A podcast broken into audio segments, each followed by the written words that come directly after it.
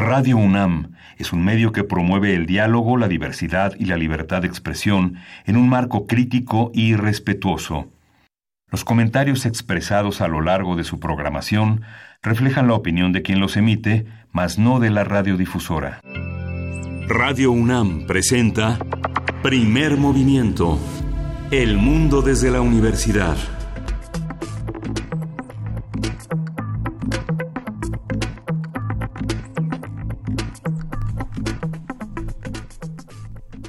Hola, buenos días. Hoy es miércoles 24 de abril y son las 7.05 de la mañana en la Ciudad de México. Estamos en la cabina de primer movimiento. Berenice Camacho, buenos días. Hola, muy buenos días, Miguel Ángel Quemain. Buenos días a quienes nos sintonizan desde esta hora de la mañana. Muchas gracias por quedarse en las frecuencias universitarias.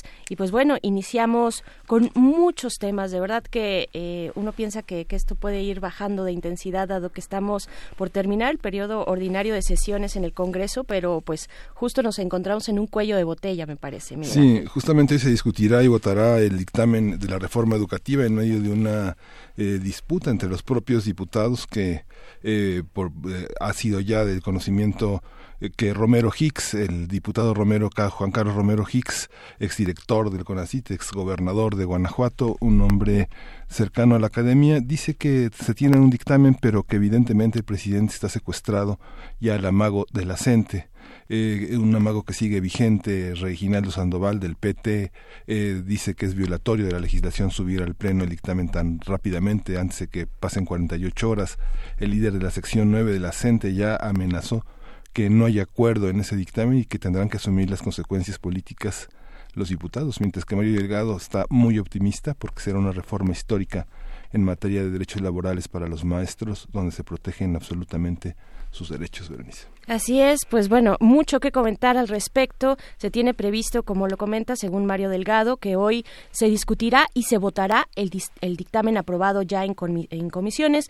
Podríamos tener reforma educativa esta semana y pues bueno hay que ver todas estas eh, pues estas declaraciones algunos dicen, pues bueno, eh, este secuestro por parte de la coordinadora hacia el Ejecutivo Federal, pero también otros opinan que pues es una forma política de extender la negociación hasta sus más altos y amplios alcances. Entonces, sí, es una jornada interesante la que vamos a tener hoy. Vale la pena estar cerca de la discusión que se llevará a cabo en el Congreso. Sí, también, pues la coordinadora ha dicho, y ya desde hace unos días, desde eh, antes de las vacaciones, hace dos semanas ya, eh, pues daban a conocer su plan en el que se anuncian movilizaciones, un paro nacional para el próximo primero y dos de mayo. Eh, se tiene también previsto que el día de hoy puedan tener una presencia, seguramente la tendrán, hay que ver de qué tipo, eh, puedan tener presencia a las afueras de el Congreso, a las afueras de San Lázaro, y pues bueno, mucho, mucho que observar y que estar atentos durante el día de hoy y durante la semana, porque pues ya está por terminarse este periodo ordinario de sesiones en el Congreso. Y justamente en términos de la educación es el día 83 de la, de la huelga de los maestros de la UNAM que están en todo su derecho de hacerla, pero también, como ayer comentaba Lenka Guzmán, la profesora Lenka Guzmán, eh, demandan 211 estudiantes reactivar clases y se va a iniciar un amparo por parte de profesores y alumnos por el derecho a la educación que pone en una situación compleja este este paro, esta huelga por parte del sindicato de la Universidad Autónoma Metropolitana, que son ambas partes tienen razón, se ha extendido muchísimo, pero este valdrá la pena que haya una discusión de un, de un alcance nacional sobre este tema, ¿no? Y que se dé lo antes posible porque pues bueno, se está perdiendo muchísimo por parte de no solamente de la UAM, sino del país y de la educación superior en nuestro país y pues bueno, una, una buena noticia es que ayer en Cámara de Senadores se aprobó por unanimidad la reforma a la Ley Federal del Trabajo y la Ley del Seguro Social en lo que toca a las personas trabajadoras del hogar. Es una buena noticia.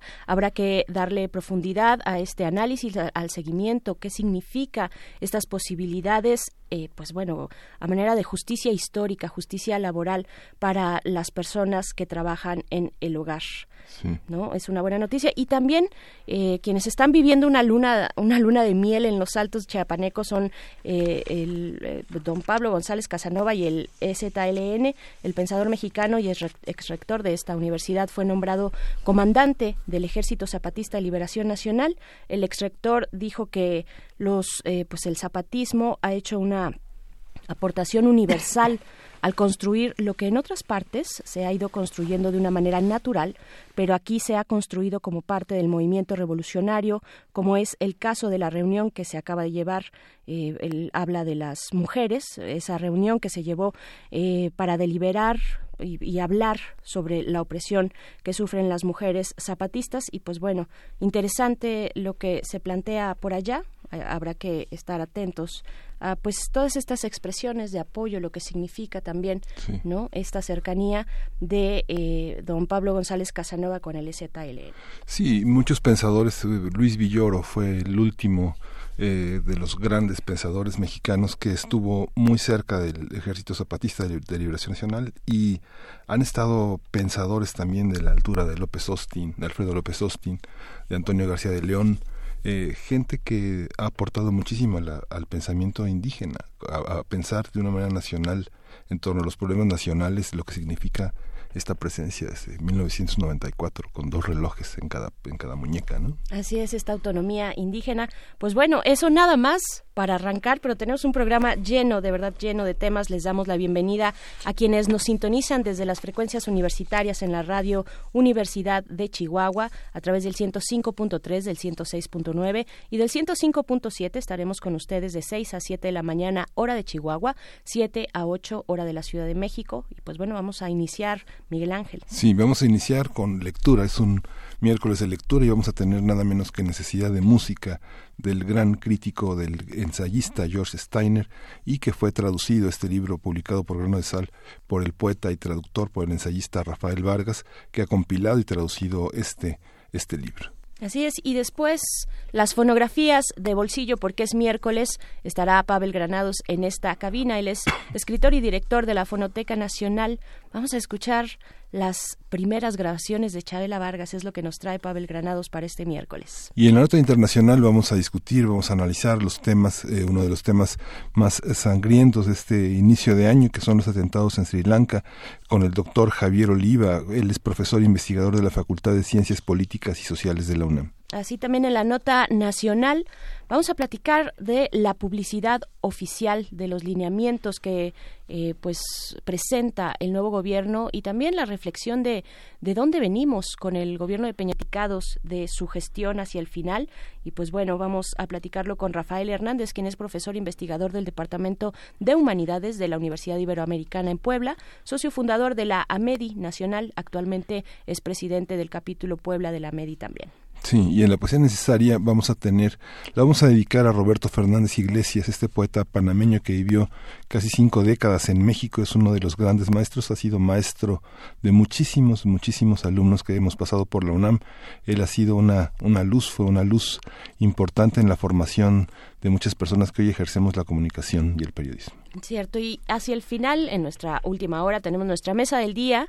Vamos a estar platicando sobre los mecanismos de autogobierno, la autonomía comunitaria y cómo convive esta autonomía comunitaria con el federalismo, con el pacto federal. Esto con la presencia de la doctora María Teresa Sierra Camacho, quien es profesora investigadora del CIESAS, especialista en antropología jurídica y política, justicia de género, así como pluralismo jurídico, y también nos estará acompañando para este mismo tema el doctor Orlando Aragón Andrade, profesor investigador de la Escuela Nacional de Estudios Superiores en Morelia, la, UAM de, eh, la UNAM de Morelia, e integrante del colectivo Emancipaciones, agrupación que acompaña política y legalmente la lucha de varias comunidades indígenas por su derecho a la autonomía y al autogobierno. Así es que, pues ya lo, ya lo escucharon. Vamos a tener un programa cargado de temas y queremos saber cuáles son sus opiniones, sus comentarios. Mándenos los buenos días con un bonito GIF. Será muy bien recibido. PMovimiento en Twitter y eh, Primer Movimiento en Facebook. Y vamos a empezar con música. Vamos a escuchar de Sheikh Erdogan.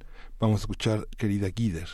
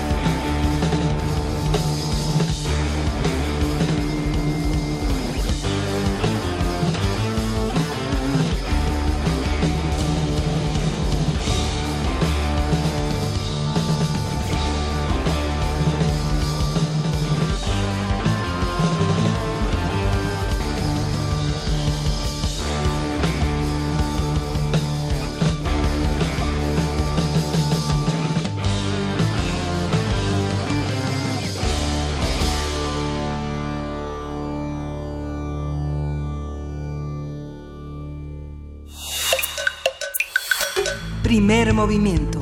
Hacemos comunidad.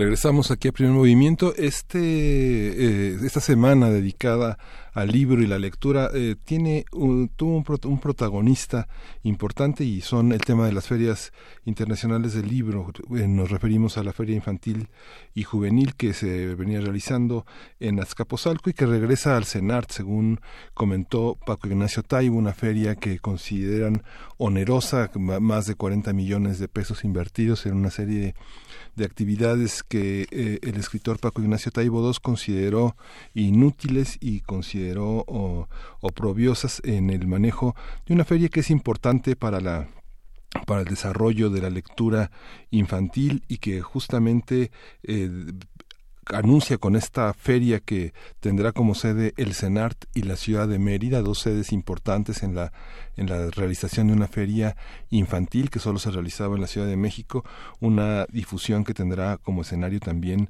el sur del país, eh, Berenice. Así es, el, director del Fondo de Cultura Económica, eh, pues dice que desde, bueno, que desde hace tres meses coordina eh, este fondo y al equipo, pues asegura que están planeando una nueva feria de libro infantil y juvenil, una muy potente y con mucho menos presupuesto, pues se ve reflejado no solamente en la cultura, sino en muchos espacios y aspectos que tienen que ver con la diligencia del gobierno federal pues los eh, pues la, austeridad republicana dichosa que se le ha llamado por parte de Andrés Manuel López Obrador. Y pues bueno interesante y, me parece buena noticia también que regrese al Centro Nacional de las Artes y que además tenga una segunda sede ahora en Mérida ¿no? Eh, importante e importante también darle seguimiento y apartar la fecha hablando de libros hablando de letras eh, la fecha para la fiesta del libro y la rosa 2019 de esta universidad que organiza esta universidad desde el Centro Cultural Universitario del 3 al 5 de mayo de a partir de las 10 de la mañana vayan apartando la fecha ya lo hemos eh, mencionado por acá pero lo seguimos recordando para que no se nos pase y pues bueno, eh, esto y, y, que tampoco se nos pase que tenemos y estamos celebrando 90 años de autonomía universitaria eh, a partir de esta fecha y hasta pues, a, partir de esta semana y hasta mediados del, de agosto de este año, pues la universidad eh, estará publicando una serie de materiales y mensajes también para sensibilizar a los universitarios y a los no universitarios sobre la relevancia de la autonomía en el quehacer institucional durante las últimas nueve décadas, nada más y nada menos, en la formación de profesionales y en la generación y difusión del conocimiento importante. Muy importante reflexionar sobre nuestra autonomía, sobre sus alcances y sobre cómo seguir defendiéndola, Miguel Ángel. Sí, justamente. Y esto tiene que ver también con la gran producción editorial que tiene la universidad y que estará, que estará presente todo este, toda esta semana. Ya ayer veíamos cómo se, eh, se levantaban estas grandes eh, coberturas que en el Centro Cultural Universitario ya dejan ver esta celebración del libro y la rosa que va a ser muy muy importante con muchísimos libros, con muchísimos descuentos y que ojalá ya abatamos estos datos que el INEGI dio a conocer que disminuyó de 50 a 42% la población que declaró haber leído al menos un libro en el último año. Es importante, como bien señalaba Taibo salir a las eh, aceras, salir a los camellones, salir a apoyar todas las ferias del libro que son los lugares por excelencia donde se apoya el libro. Y justamente uno de los uno de los actos emocionantes ayer que se transmitió en streaming por parte del gobierno de España y de la Fundación Cervantes fue la recepción del premio Cervantes por parte de Ida Vitale, esta gran poeta de la que hemos hablado desde el año pasado muchísimo, con una energía enorme que es algo que se destacó en toda la prensa europea y que bueno, en el Círculo de Bellas Artes con su característico acento uruguayo eh, dio inicio a esta lectura del Quijote en, en eh, eh, una lectura de 48 horas que pues concluirá, yo creo que mañana concluye esa lectura del Quijote 24, 48 horas sin parar leer a Cervantes, que también está completo en, en el metro de Madrid. Qué interesante. ¿Y, se está transmitiendo por streaming? ¿Tenemos ese dato? No, ¿verdad? No. Sí, está en la Fundación Cervantes. la, recepción de la entrega por parte del rey. Ah, pues bien, interesante. Hay que asomarse eh, al portal de eh, esta Fundación Cervantes para, para ver, para, para escuchar un poco, por una, una escucha atenta que nos hace falta que requerimos, a pesar del ajetreo de la vida cotidiana, requerimos la escucha atenta y requerimos los ojos también eh, atentos a las letras, a lo que estará ocurriendo en torno a esta fiesta del libro y la rosa, actividades académicas, académicas para público en general y también para profesionales. Habrá diferentes eventos, coloquios, actividades, actividades literarias, talleres, exposiciones, en fin, presentaciones editoriales, ventas de libro, por supuesto, lo más importante. Y, y bueno, dentro de lo más importante también está vernos a nosotros, vernos a los ojos, compartir nuestras lecturas.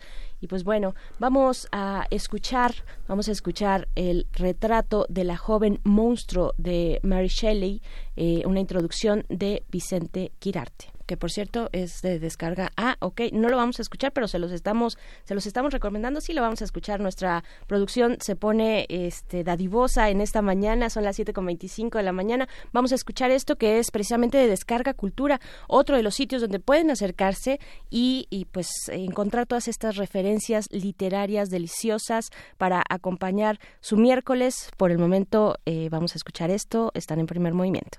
De los cuatro tertulianos reunidos en Villa Diodati, la legendaria noche del 16 de junio de 1816, los dos aprendices de brujo, Mary Godwin y John William Polidori, aquellos que no gozaban de la fama pública de sus compañeros Byron y Shelley, aceptaron el desafío de traducir en monstruos tangibles sus respectivas obsesiones. Retrato de la joven monstruo es la historia conjetural de un día en la vida de quien en ese 1836 ya se llama Mary Shelley y es la autora de varios libros, entre ellos el legendario Frankenstein. La muerte de su padre, el reformador social William Godwin, la confirma en la certeza de que es la sobreviviente de sus muertos, así como la hija de una época de pasión y raciocinio, de sentimientos exaltados. Ante un nuevo milenio, las preguntas que Mary Shelley se hizo en la espiral del huracán romántico son semejantes a las que ahora nos planteamos para establecer las fronteras entre la vida y la muerte, la intervención del hombre en la naturaleza y los principios éticos que determinan tanto la emergencia de nuevos conocimientos como su aplicación directa en el fenómeno de la vida. La propuesta de teatro gótico consiste en hacer una nueva aproximación a una mujer compleja y fascinante, que fue, en opinión de Emily Sonstein, fuego bajo la nieve, joven rebelde, erudita, moralista, heroína de una gran historia de amor y de una vida tormentosa y agitada.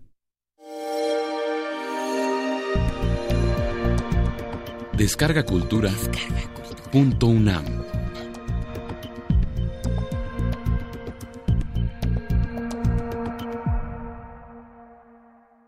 Retrato de la joven monstruo. Mary Shelley y compañía. De Vicente Quirarte. Cementerio de la Iglesia de San Pancras en Londres. Abril de 1836. Tres días atrás ha muerto William Godwin padre de Mary W. Shelley, y enterrado junto a su esposa, Mary Wollstonecraft, fallecida en 1797, año del nacimiento de Mary, quien ha llegado a la edad que su madre tenía al darla a luz. Ha procreado cinco hijos, solo uno de los cuales ha sobrevivido. La escena transcurre entre lápidas y cruces. En ese escenario irrumpe la figura de Mary Shelley, su vestido y su cabello chorrean agua.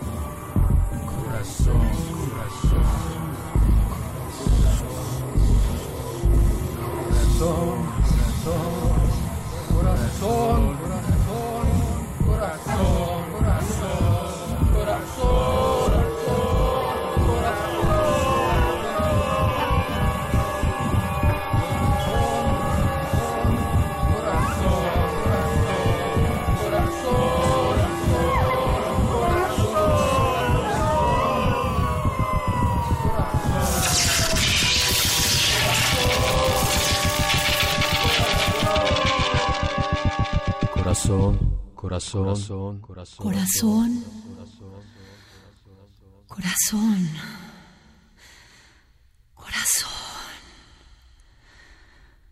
Corazón, corazón. Corazón. Repetir la palabra corazón. Lograr que siete letras palpiten con más fuerza que su nombre. Vivir con todo el cuerpo es hacerlo batir con más violencia y convertirlo en alma del concierto, de la máquina ciega que nos rige.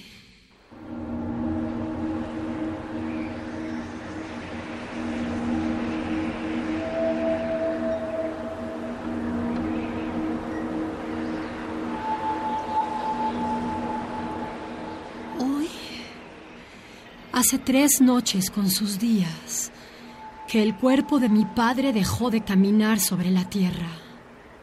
Hoy es una criatura que se eleva al más alto misterio. Déjenme velar,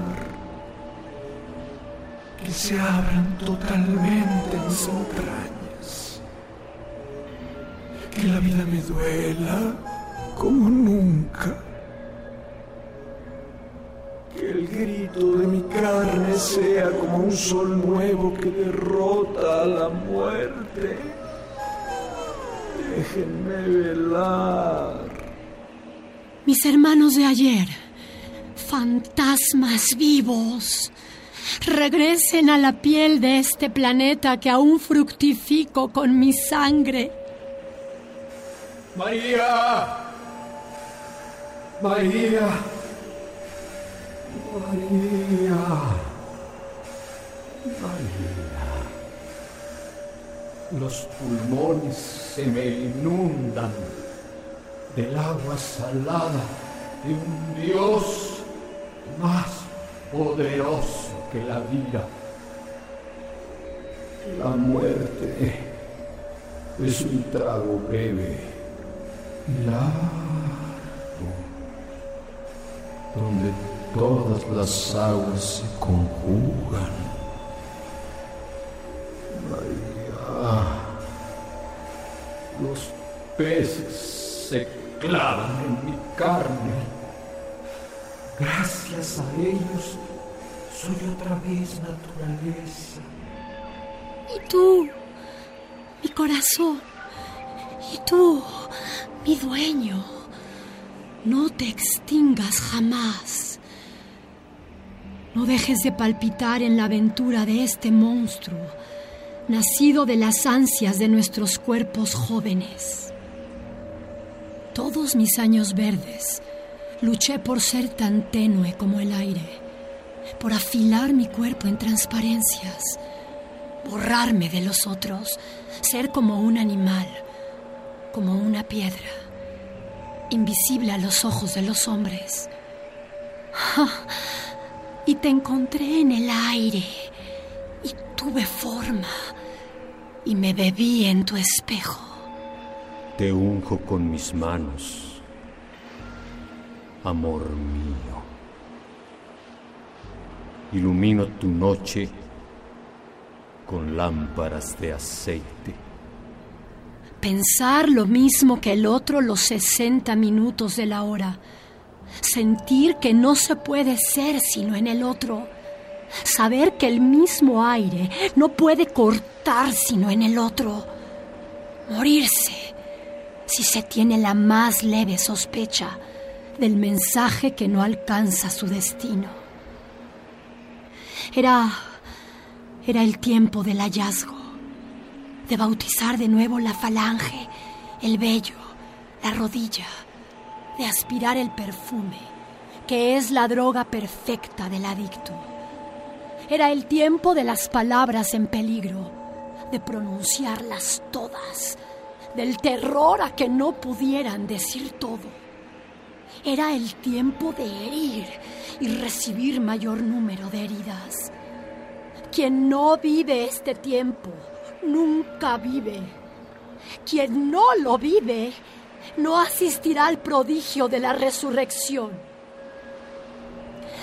Cinco veces dejaste tu semilla y la tierra se abrió para tragarla y vendarle los ojos. Madre, tengo frío. Sudan mis manos y mis pies. Arde mi boca. Pero tengo frío. Arden llamas azules en mis dedos. Corren hormigas rojas por mi vientre. Pero tengo frío. Me está comiendo el sol. Y tengo frío. Afrígame en tus brazos, madre. Y guárdame del hielo. Hielo. Ahora estoy sola. La sangre que se encendió junto a la mía fecunda el largo sueño de la muerte. ¿Para qué permanezco si estoy muerta? ¿Hacia dónde llevar este barco fantasma si todos los misterios que buscaba han sido finalmente revelados? ¿Cómo vivir la muerte de los míos sin sentirme atraída por la fuerza de su imán implacable?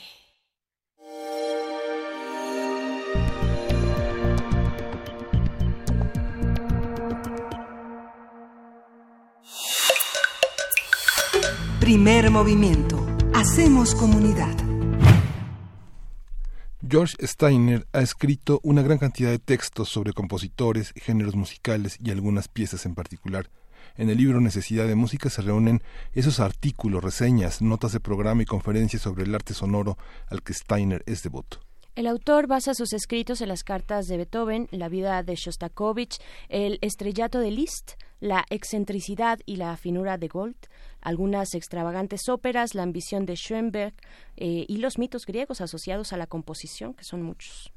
Además de análisis sobre música, el volumen incluye disertaciones sobre política, literatura, psicología, psicoanálisis e historia.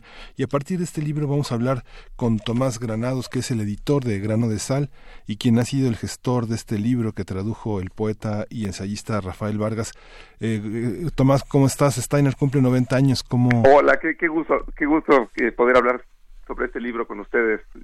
Cuéntanos cómo surgió, cómo lo apalabraron. Es un libro de este año y es un libro fechado en 2019 y es uno de las de los libros más complejos sobre música que tiene Steiner hasta la fecha. Cumple 90 años. Es un libro eh, inédito de Steiner en el sentido de que y además es un libro inventado porque eh, eh, no lo decidió, no lo concibió el propio autor, sino que fue escribiendo a lo largo del tiempo muchas reseñas sobre libros que se ocupan de asuntos musicales, daba conferencias donde se ocupaba de ideas eh, en torno a la música.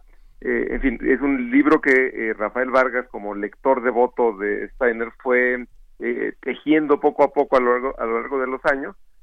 justamente en abril de 17 le mandamos una carta a Steiner planteándole el proyecto. Con nos respondió de manera muy escueta pero entusiasta dándonos la aprobación y a partir de ahí se inició la, la, traducción, la, gestión digamos de los derechos, etcétera y produjimos un libro que creo que es muy bonito porque está organizado más que solo cronológicamente eh, en, torno al tipo de texto que, que produjo Steiner. Son 28 piezas, una cerca de, de, de 20 son reseñas de libros que en realidad son bellísimos ensayos sobre asuntos musicales. Después hay una pieza eh, que es como una pequeña obra de teatro eh, ensayística, porque es un diálogo entre un matemático, un músico y un poeta sobre los límites de su lenguaje, y el resto son notas de programas, conferencias, artículos. Eh, Steiner es sobre todo un devoto de la ópera, entonces en algún momento hay, un, colaboraba con una revista que se llama Opera News y era una suerte de cronista de, de, de ópera, entonces asistía a funciones, a la inauguración de algún eh, una sala de conciertos y es una mezcla de reportero erudito, de reportero eh, muy crítico tanto de eh, la concepción espacial o la concepción arquitectónica y la, su relación con la política, con la música, etcétera. y después tiene algo que puede llamar la atención a los lectores, evidentemente en un libro de música eh, es importantísima eh, poder oír las piezas, es importantísimo poder oír las piezas a las que se refiere el autor. Entonces en el, la página electrónica del propio libro eh, pusimos una relación con las treinta y tantas obras más citadas, una, una liga a un sitio de música en streaming para que la gente pueda oír simultáneamente mientras lee o después de haber escuchado, después de haber leído las disquisiciones de Steiner, eh, escuchar la música, ¿no? Sí. Sí, es un libro extraordinario, de una erudición enorme. Finalmente, Rafael cuenta cómo Steiner, con su padre, proveniente de una familia de judíos políglotas, empieza a leer desde los seis años la Ilíada en griego y que la pasión por la ópera va a marcar gran parte de su obra ensayística literaria, de crítica literaria. Eh, a diferencia de muchísimos críticos literarios, sus referencias a la ópera son verdaderamente apabullantes. Eh, lo que es interesante con esa, esa presencia que tú señalas de la música en la obra de Steiner es, es realmente una presencia constante. Aquí y allá está como una, eh, es una, hay una alusión a, la música como lenguaje, a, los límites incluso también de, eh, del lenguaje musical. Eh, y lo interesante de este libro es que es la primera vez que se reúnen todos los textos. creemos que se nos puede haber escapado uno o dos, pero esta es la primera vez que se reúne y que se hace evidente ese interés de Steiner en la música. Y yo creo que esa es parte también de la, de la novedad de como como decías de un hombre que ayer cumplió 90 años en el pleno en el mero día mundial del libro eh, George Steiner nació y ayer alcanzó las nueve décadas. eh, Tomás, hola, buenos días, te saluda Berenice Camacho. Hola. ¿Qué tal, Tomás? Oye, eh, ¿cuáles son, eh, desde el ángulo de las maneras de escuchar, me parece interesante y además, pues aquí desde cabina, desde este ejercicio de la radio, importante tocar ese punto, el de la escucha, ¿cómo se plantea, cómo plantea Steiner, pues, cómo estamos escuchando actualmente la música? Es interesante porque tiene un texto es justamente el que se llama Necesidad de Música, como que dio, eh, que le dio título al libro, a la colección, en, en donde eh, ya en los años 70, eh, digamos que se preocupa por la sobreabundancia de música, por la facilidad para conseguir grabaciones y entonces un poco trivializar el acto de escuchar música, porque un poco se, le preocupa que podamos lavar los trastes escuchando una misa, eh, eh, o, desayunar eh, mientras oímos un cuarteto de cuerda, ¿no? entonces un poco su, su llamado más, que sea un enemigo de la tecnología es a no a no distraerse en la escucha, es decir, a, tener escucha consciente, deliberada, a crearse un espacio para escuchar que no sea solo ese ruido de fondo que a veces se convierte la música. Pero es interesante porque esto lo escribió hace 40 años. Hoy eh, estamos en un en una eh, infinito tenemos un infinito acceso eh, constante no no digo que todo el mundo lo pueda hacer pero existen los medios para oír cualquier cosa prácticamente en cualquier momento. Eso puede llevar a la trivialización. Yo, ahí sí coincido con Steiner en el sentido de que, que, que no se vuelva un mero acompañante un mero sonido de fondo, ¿no? Pues felicidades Tomás por esta edición y bueno, vamos a estar eh, eh, ahora sí que se convierte en una Biblia de consulta y bueno, te agradecemos muchísimo. Eh, que, quede claro que es muy erudito, pero es muy ameno, muy agradable, muy seductor este libro. Pues muchísimas gracias Tomás y espero que nos hablemos pronto. Gracias, Berenice, gracias Miguel Ángel. Hasta pronto. Hasta, pronto, Tomás. Vamos. Pues vamos, ahí está ya la referencia, les invitamos a consultarla, está en nuestras redes sociales y vámonos ahora sí porque llegan las fonografías de bolsillo. Primer movimiento. Hacemos comunidad. Fonografías de bolsillo.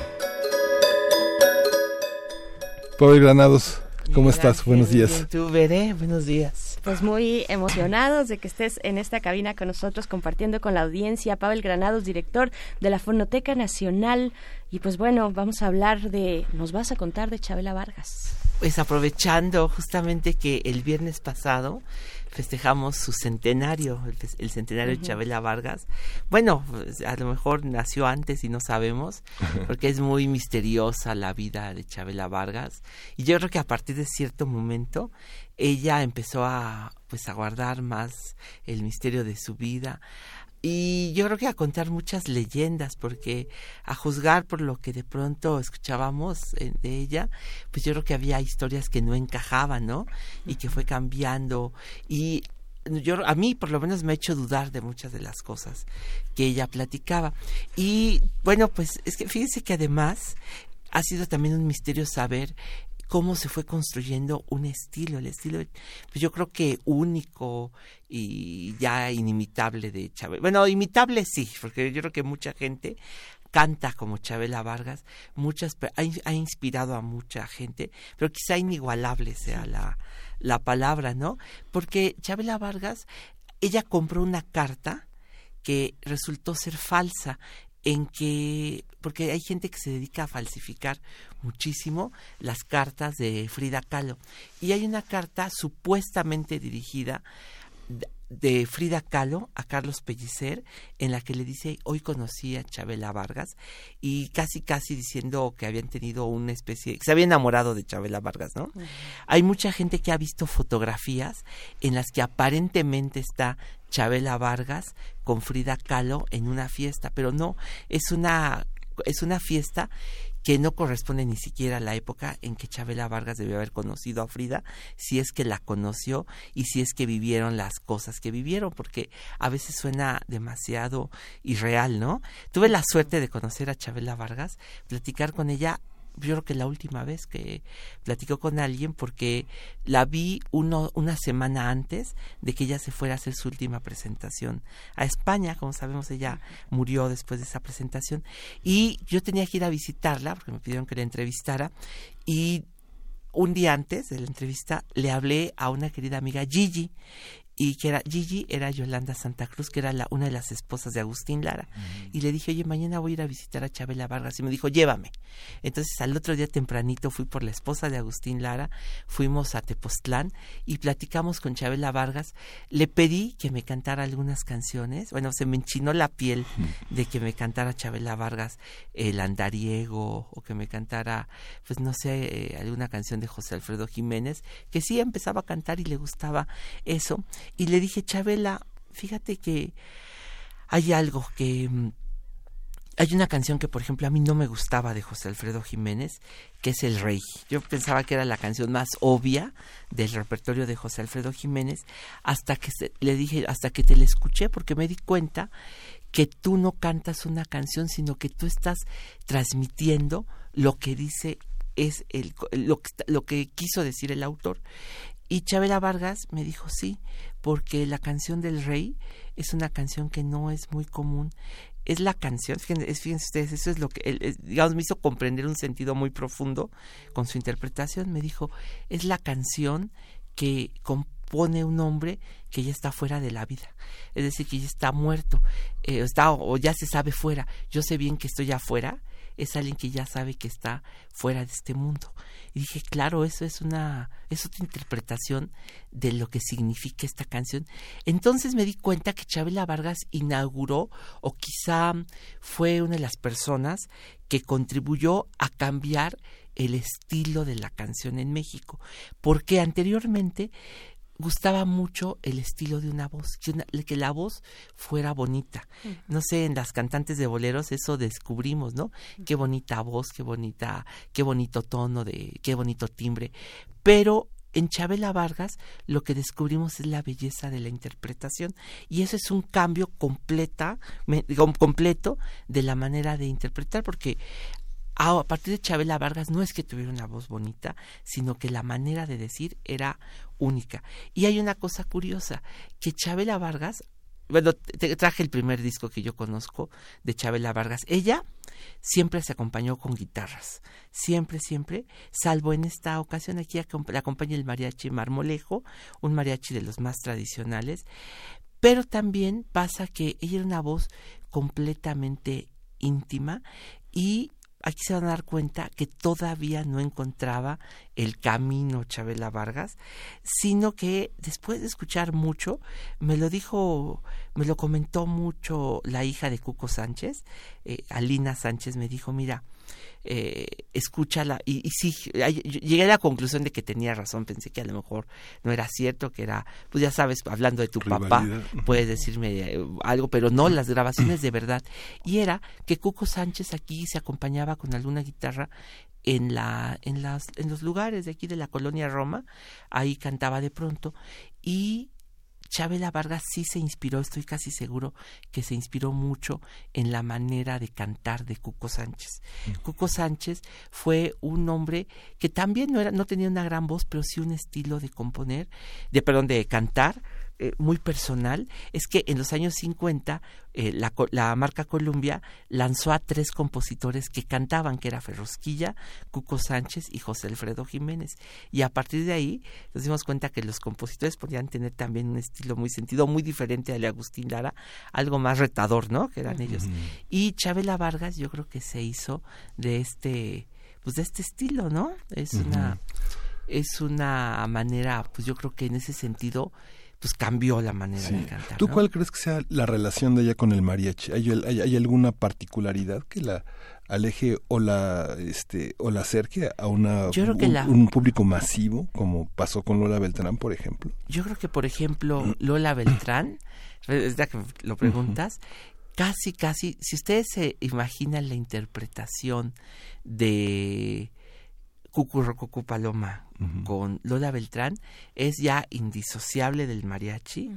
Es casi, casi, bueno, para mí Lola Beltrán y el mariachi es que no sé cómo describirlo, es casi, casi una voz y el coro griego. Es casi, casi eh, como la última cena que no está Cristo, solo tiene que estar a fuerzas con el, con este acompañamiento. Y Chabela Vargas, por el contrario, se fue aproximando a algo cada vez más autorreflexivo, introspectivo. Yo creo que Chabela Vargas fue eligiendo además, conforme pasó el tiempo, un repertorio cada vez más propio y en ese sentido hasta más solitario, ¿no?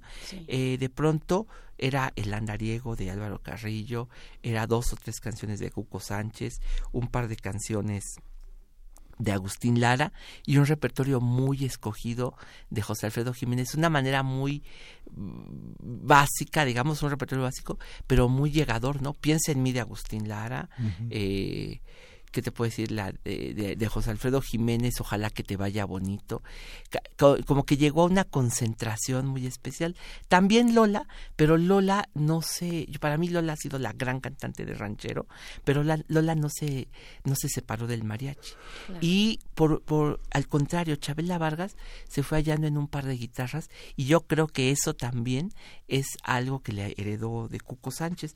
Pero es curioso porque siendo, como ya se decía, tan mexicana, una cantante de música ranchera, y es una mujer que prescindió casi completamente del mariachi. Claro, querido padre, vamos a escuchar. ¿qué, pues vamos a escuchar eh, Amor con Amor se paga, de mm. Esperón y Cortázar, Chabela Vargas y el mariachi coculense.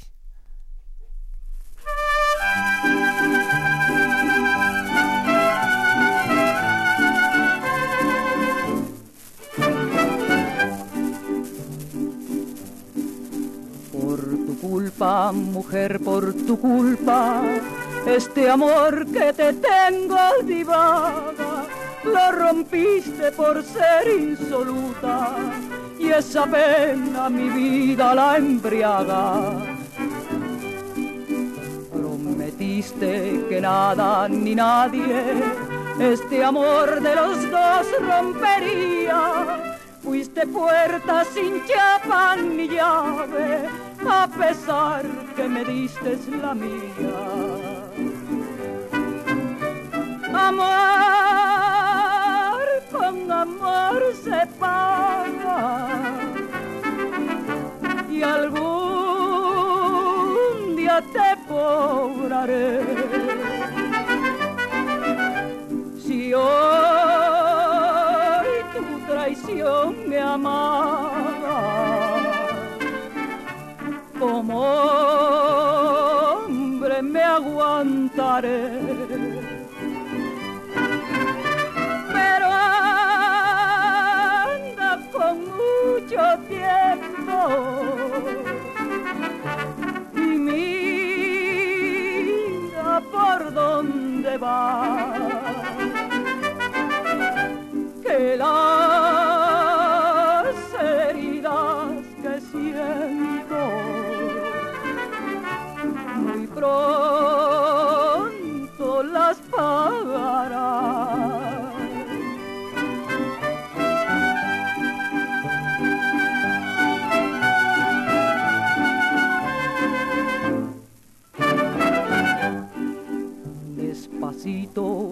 Entraste en mi alma, como entra en la carne una daga. Me sangraste mi vida y mi calma, pero amor con amores se paga. Amor con amor se paga. Y algún día te cobraré. Hoy tu traición me amaba, como hombre me aguantaré.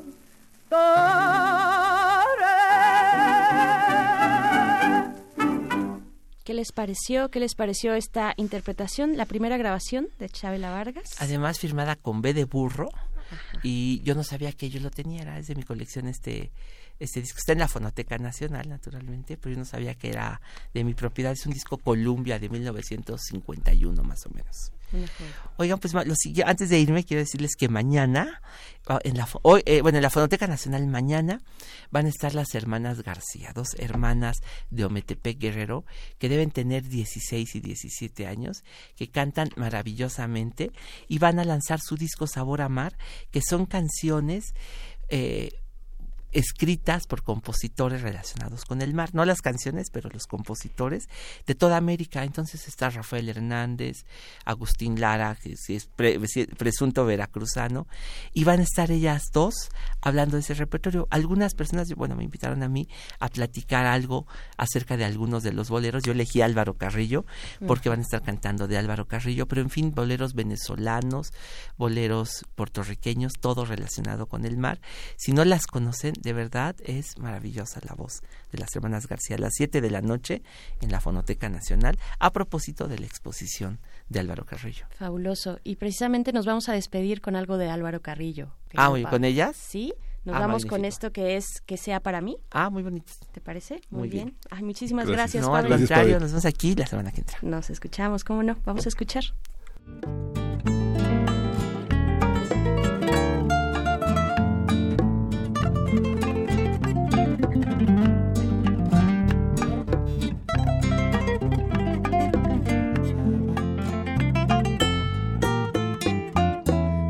Acaricie el mar, la noche te besó, luna se llevó, no sé qué cosas más.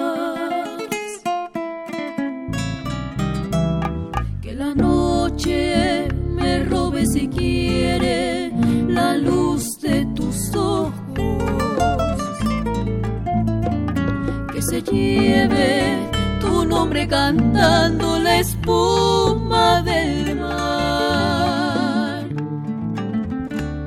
Que en el viento se vaya el perfume que deja tu aliento.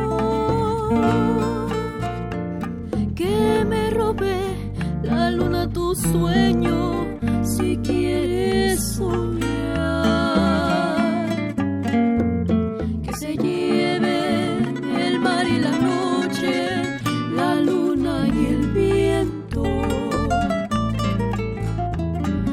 Lo que quiera de aquello que nunca será para mí. Pero todo lo que hace de ti la razón de mi sueño mejor sobre todo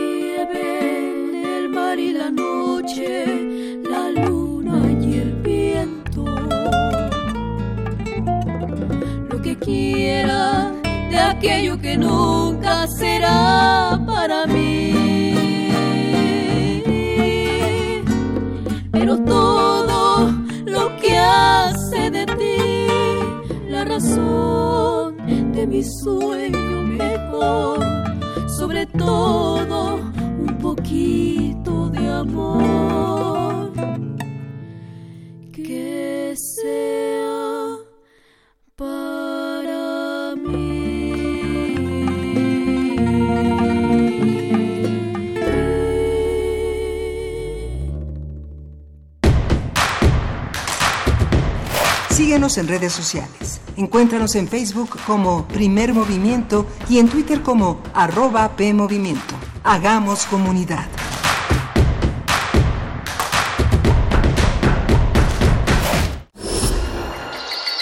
Creemos en un mundo donde se escucha toda la música, toda la música, donde el conocimiento esté abierto al mundo, se ame de todas las formas. Ese mundo es posible y vamos a pelear por él. Resistencia modulada. De lunes a viernes, de las 20 a las 23 horas, por el 96.1 de FM, Radio UNAM. Experiencia sonora. Dejar huella en cada aula de la UNAM es un deber de un verdadero Puma. Deja tu huella y apoya Fundación UNAM a de cara a miles de universitarios. Súmate 5340-0904 o en www.funam.mx. Contigo hacemos posible lo imposible. El PT seguirá de tu lado. Fue mucha la confianza depositada en el Partido del Trabajo, la cual se traducirá en respetar y honrar el mandato del pueblo. El cambio que tanto anhelamos. Asumamos juntos el reto que representa la nueva etapa de México. Participa, acércate al Partido del Trabajo. Vamos a cumplir lo prometido. No te vamos a fallar. El PT está de tu lado. Nueve de cada diez incendios forestales son provocados por actividades humanas. Si enciendes una fogata en el bosque o en la selva, hazlo en un espacio alejado de árboles, troncos, pasto y hojarasca. Antes de irte, asegúrate de apagarla completamente. Si ves un incendio forestal, repórtalo al 911 o al 01800 4623 6346. Prevenirlo es más fácil que combatirlo. Sistema Nacional de Protección Civil, Secretaría de Seguridad y Protección Ciudadana. La danza es una experiencia de cambio continuo, de tránsito ineludible. Lo que ha sido y está por llegar. Es un juego vital que disuelve las estructuras y las jerarquías. Danza UNAM te invita a celebrar la búsqueda de la libertad y la comunicación a través de la expresión corporal en el marco del Día Internacional de la Danza 2019. 2000 bailarines, 10 foros simultáneos, 10 horas ininterrumpidas de danza. 28 de abril a partir de las 11 horas en el Centro Cultural Universitario. Insurgente Sur 3000, entrada libre. Para expresarse, No existe mejor lugar que el cuerpo ni mejor tiempo que la danza. Queremos escucharte. Llámanos al 55 36 43 39 y al 55 36 89 89. Primer movimiento. Hacemos comunidad. Son las 8 de la mañana con 4 minutos de este miércoles 24 de abril. Iniciamos nuestra segunda hora, Miguel Ángel Quemain. Eh, una primera muy grata, muy interesante eh, a nivel sonoro y, además muy entrañable, ¿no? Sí, eh, justamente este libro Necesidad de Música de Steiner. lle- Llegó, tarde Rafael Vargas, lo tuvimos aquí en la cabina, pero eh, tuvimos la, fortuna de tener a Tomás Granados con este libro que finalmente es uno de los grandes libros, con, con- con los grandes libros en que se convierten al español gracias a la traducción de Rafael y que se suma a esta gran tradición que había sembrado Eugenio Trías con la, imagin- la imaginación sonora y el canto de las sirenas, dos obras, dos obras sobre la música, la relación entre filosofía y música verdaderamente extraordinarios que se suman a esta visión de Steiner. Y Berenice.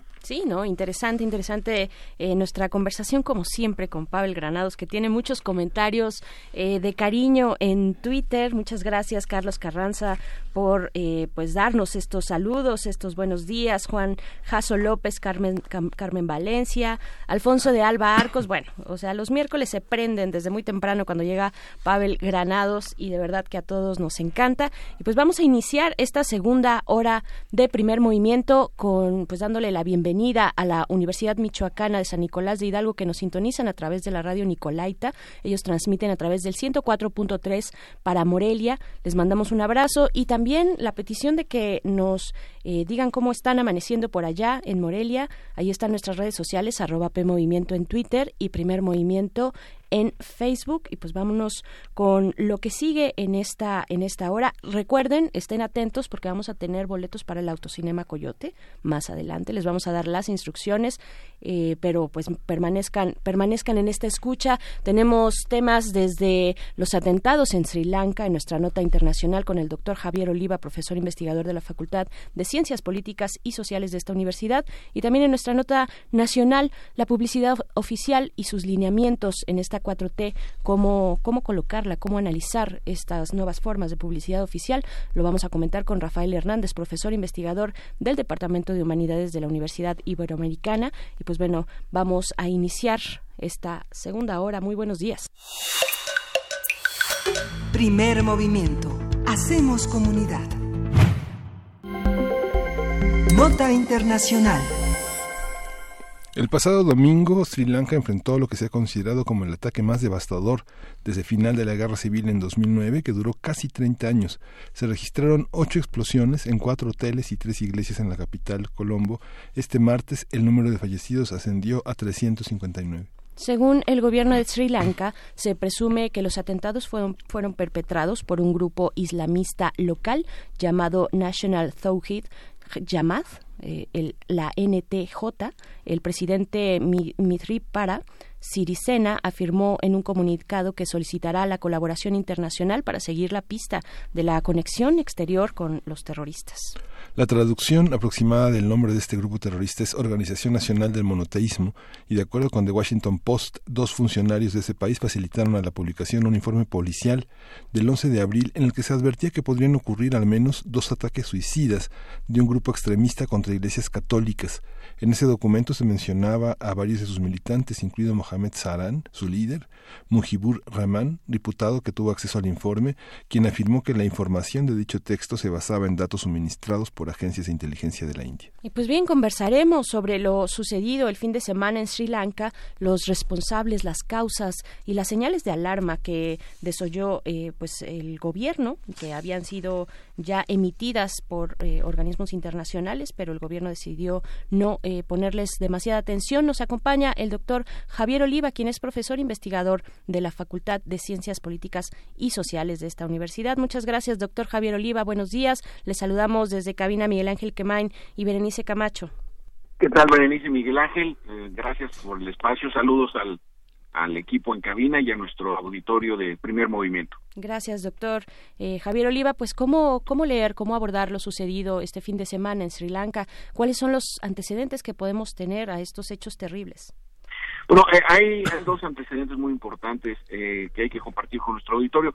El, primero es que en el año 2009 concluye una cruenta guerra civil entre budistas e hinduistas que pretendían eh, los eh, segundos eh, dividir, digamos, a la isla, cosa que no, no se logró.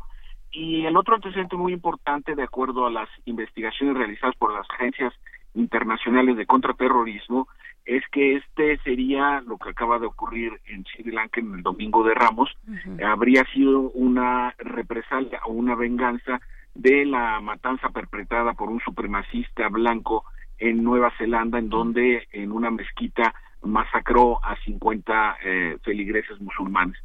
Eh, estaríamos eh, ante un escenario muy peligroso porque dentro de las vertientes del terrorismo, el terrorismo de causas u orígenes religiosos es probablemente de los más virulentos y de los más difíciles de poder apaciguar, porque cuando los, el terrorismo entre otras de sus causas pueden estar las soberanistas, por ejemplo, o separatistas, puede haber eh, terrorismo con causales eh, ideológicas o étnicas, de alguna u otra forma se alcanzan las negociaciones.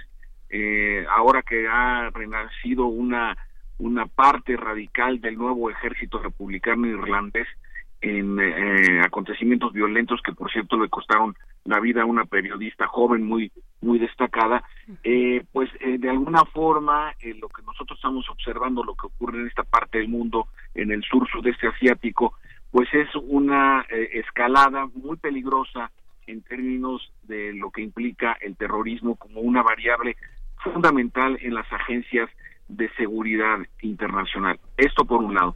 Por el otro, evidentemente se va a generar, y si no es que ya comenzó, una severa crisis política en el gobierno de Sri Lanka. Esto debido a que eh, el fallo monumental de sus servicios de espionaje, seguridad e inteligencia, no fueron capaces de detectar hasta ocho atentados, seis de ellos por lo menos eh, eh, eh, organizados de manera sincrónica. Y pues esto, aunque ya el primer ministro anunció que serán removidos algunos responsables de las áreas de defensa, seguridad e inteligencia, pues esto no va a ser no va a ser suficiente, sobre todo como lo apuntaba Miguel Ángel en la introducción de esta eh, eh, conversación, eh, ya los, las propias agencias internacionales habían advertido del, del, movimiento de, este, esta posibilidad de la comisión de estos atentados.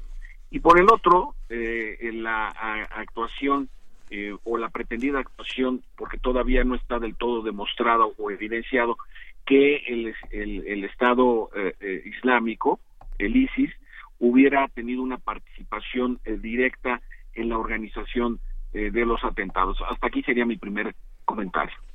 Claro, interesante, bueno, mencionar a, ISIS, a Daesh, eh, en la posibilidad de, pues, de que estén inmiscuidos, de que estén detrás de estos atentados, pero hay un grupo local islamista que ya se, se ha pronunciado ya al, al respecto, ya este grupo NTJ, National Tawhid Jamaat, eh, se han pronunciado ya al respecto porque en las primeras horas en los, incluso en los primeros dos días pues no teníamos esa información no así así así es eh, este es uno de los dos grupos eh, predominantes.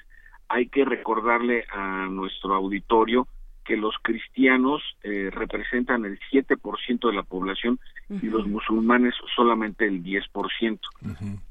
el resto de la población se distribuyen entre entre budistas e hinduistas, eh, que son la gran la gran mayoría. El 80% Entonces este conflicto de una minoría religiosa, en este caso representada a través de una organización tan violenta, ojalá y no sea así, podría ser el inicio de una escalada, digamos porque esta sería, de acuerdo a las investigaciones y a los testimonios, de alrededor de las 42 personas que hasta el momento han sido detenidas por estar relacionadas de alguna manera con estos atentados, que hay que decirlos que también fueron atentados suicidas.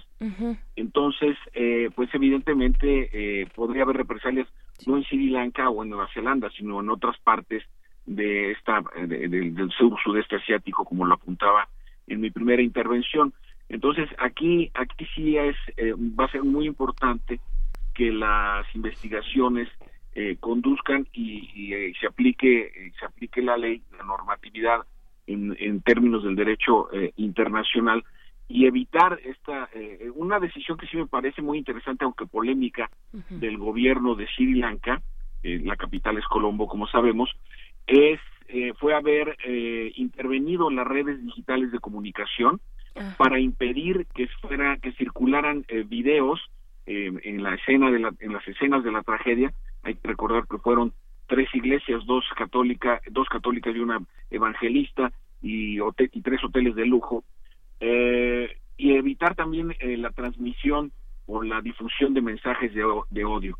Entonces, sí me parece que fue una, es una decisión que puede ser polémica, pero que sin embargo sí atemperó una potencial escalada de reacciones violentas de distintos grupos afectados por estos tremendos y terribles atentados, en donde ya van más de 300 muertos contabilizados los distintos medios.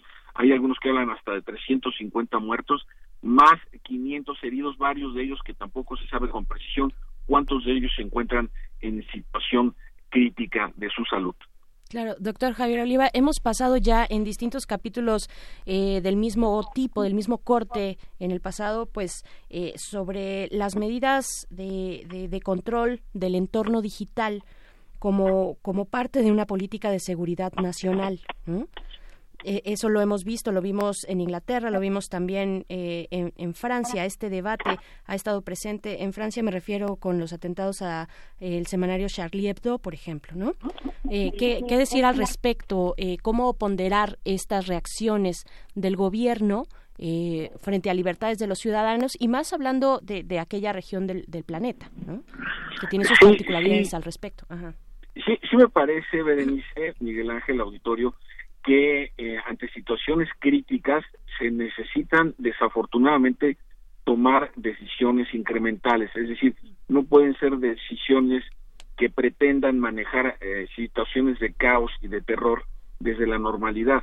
el Estado puede ser el de Sri Lanka o puede ser el Estado francés para recordar los atentados del 2015 eh, en, en Francia y los de 2016 también, eh, en Francia se aplicó el estado de, excepción eh, y duró dos años incluso, hasta, pasan, hasta pasando las elecciones donde ganó precisamente Emmanuel Macron. Entonces, sí, sí, ante estas situaciones donde está en riesgo la viabilidad incluso del funcionamiento del sistema social, ya no digamos las alteraciones al sistema productivo, a la economía, desde luego a la política, sino a la dinámica social básica y fundamental, pues el Estado debe asumir con responsabilidad eh, cierto tipo de decisiones y que, y esto es muy importante señalarlo, Berenice, los servicios de inteligencia sirven para prevenir, no para remediar. Si los servicios de inteligencia actúan para, para remediar, pues fue un rotundo fracaso, su, su misión no fue cumplida.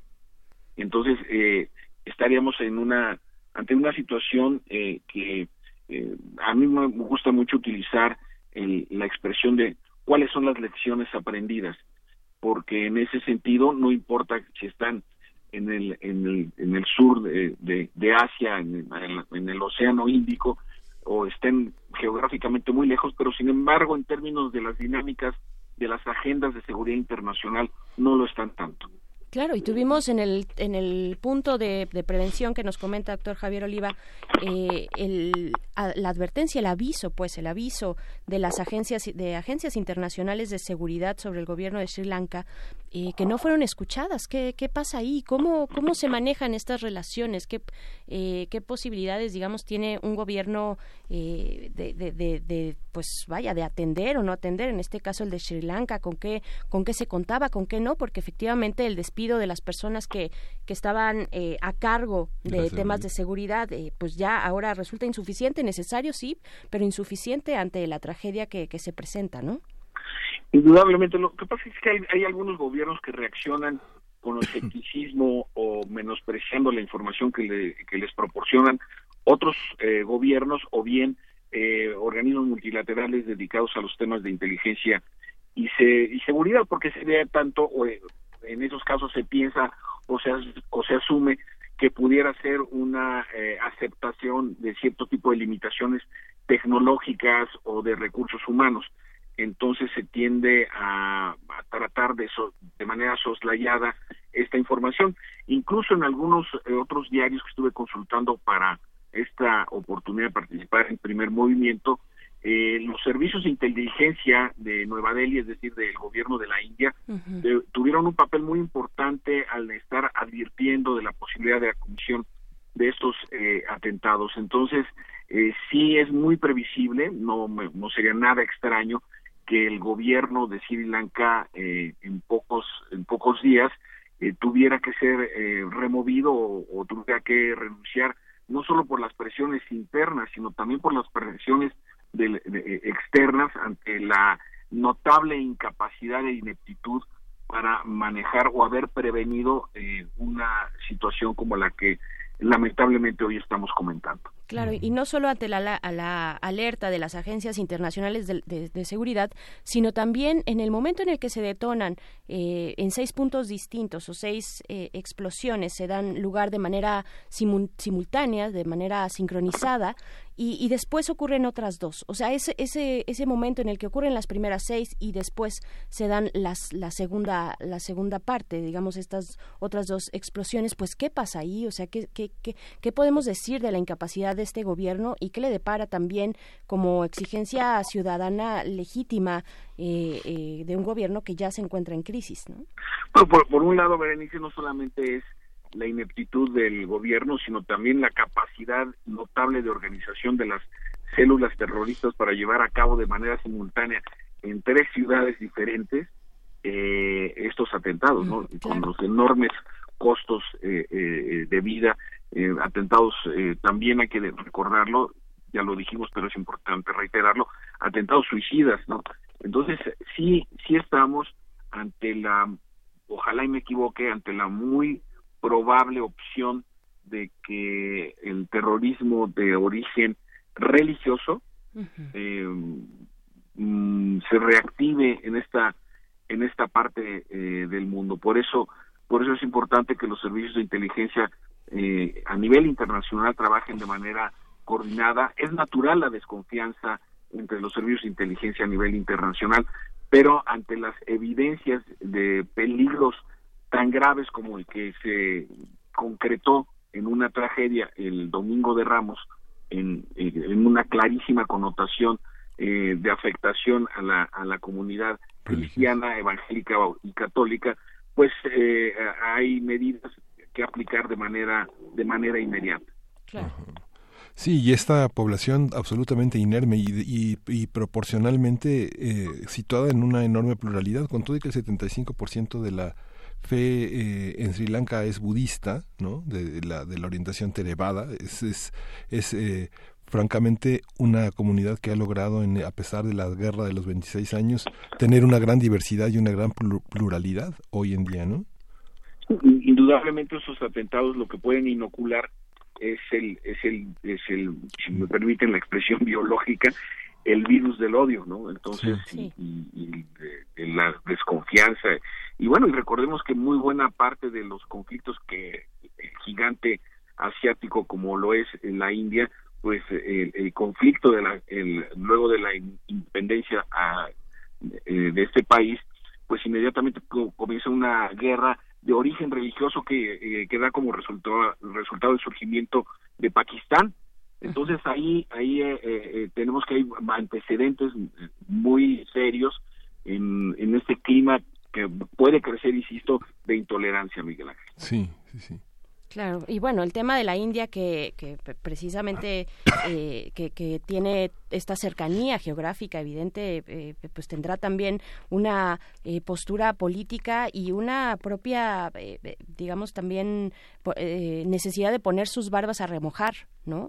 Sí, claro, y además porque se encuentran en el proceso electoral. Ajá, exactamente. hay que recordar que ahí las elecciones duran poco más de una semana, dada la cantidad de, de votantes seguramente no tendría duda de que fuera el padrón electoral más grande del mundo, en donde hay elecciones plurales y que en ese sentido también las expresiones eh, que tienen que ver con eh, los credos, con las etnias, pero sobre todo con los estamentos, con las clases en, la India, pues en un en una en un escenario, eh, yo espero equivocarme también en ese sentido, pero podría tener algunas repercusiones en posturas radicalizadas dentro del espectro político electoral de la India que en este momento se encuentra en pleno proceso de renovación. Y sin duda habrá quien tome las banderas políticas de ese de ese odio para endurecer políticas nacionales eh, y para endurecer posturas. ¿Qué, podemos prever en ese sentido? ¿Quiénes estarían eh, pues sirviéndose y promoviendo también ese ese discurso del miedo que, que tanto funciona para el poder? Eh, bueno, lo, que sucede, por lo menos líderes religiosos importantes como eh, el Papa Francisco ya se manifestó al, al respecto, obviamente es de una postura de dolor, de conmiseración, pero también llamando a la, a la paz, a no, a no escalar precisamente estos eh, actos de, barbarie, ¿no? Un lado y por el otro también eh, la, los, llamados de los líderes religiosos de, también en Sri Lanka llamando los propios los propios eh, líderes de las de las mezquitas la mayor parte de ellas llamando también a la, a la paz y a la y a la oración eh, porque pues como sucedió con el atentado en Barcelona en una mezquita donde el imán radicaliza a un grupo de muchachos y los en ruta a cometer el atentado terrorista en las Ramblas en el centro de, Barcelona. Entonces, también los centros religiosos pueden ser eh, las mezquitas o pueden ser eh, las iglesias de distintos credos. ahí los difusores de la fe tienen un papel muy importante en el contacto con la con la con la población. El resultado de lo que ocurrió en Barcelona es que el gobierno español decidió eh, monitorear los sermones de los imanes que tengan algún perfil o antecedente eh, de radicalismo. Eh, no dudaría que en el caso de Sri Lanka pudiera eh, ocurrir una medida parecida para evitar que jóvenes o, se enrolen en estas tendencias radicales excluyentes y a final de cuentas asesinas. ¿Cuál era el pulso que teníamos sobre ISIS, sobre Daesh eh, para, para algunos, bueno, pues se había mantenido eh, un poco al margen, ¿no? Un poco a raya. Eh, sí, sí, de, hecho, ya su, su estructura como tal del Daesh o de ISIS está por ser eliminado su, su califato, como se lo autodenominaba, en Siria está por caer el último reducto que controlan de manera militar. Y es una tendencia de esta organización terrorista que cuando eh, se presenta un atentado en San Bernardino, California, o se da un atentado en otras partes eh, del mundo, eh, aunque no tengan directamente relación, lo reivindican y llamándole a los a, quienes perpetran estos atentados pues, como soldados y por supuesto como mártires. Pero la capacidad organizativa del Estado Islámico de acuerdo a la información e incluso el posicionamiento del Departamento de Defensa de los Estados Unidos es que ya el terrorismo islámico vinculado al Estado eh, Islámico eh, ya no es el número uno de los temas de su agenda de seguridad. claro, pero importante que se reivindiquen detrás de estos atentados, ¿no?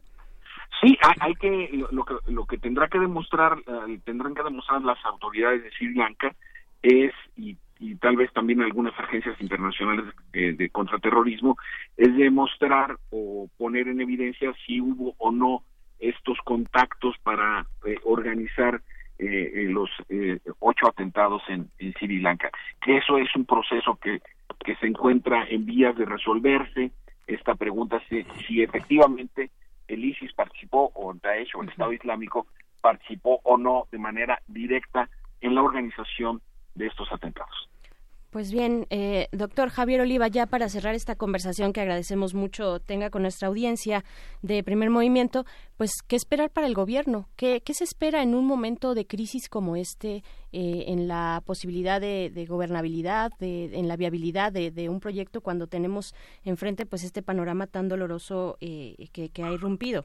En, Sri Lanka. Bueno, mi vaticinio en ese sentido es muy probable que, que caiga el gobierno hay que recordar que el primer ministro fue recientemente excarcelado eh, por las presiones y movilizaciones en el país, porque tiene una pésima relación con el presidente. Entonces, eh, en esta situación de crisis, pues evidentemente esas diferencias se van a crispar y eh, la posibilidad de solicitar o pedir o presionar la renuncia de funcionarios no va a ser suficiente, como apuntaba Miguel Ángel. Si me parece que es muy probable que el gobierno sea el presidente o sea el primer ministro e incluso ambos pudieran eh, eh, presentar su renuncia en, las, en los próximos días. Ese sería un escenario bastante probable.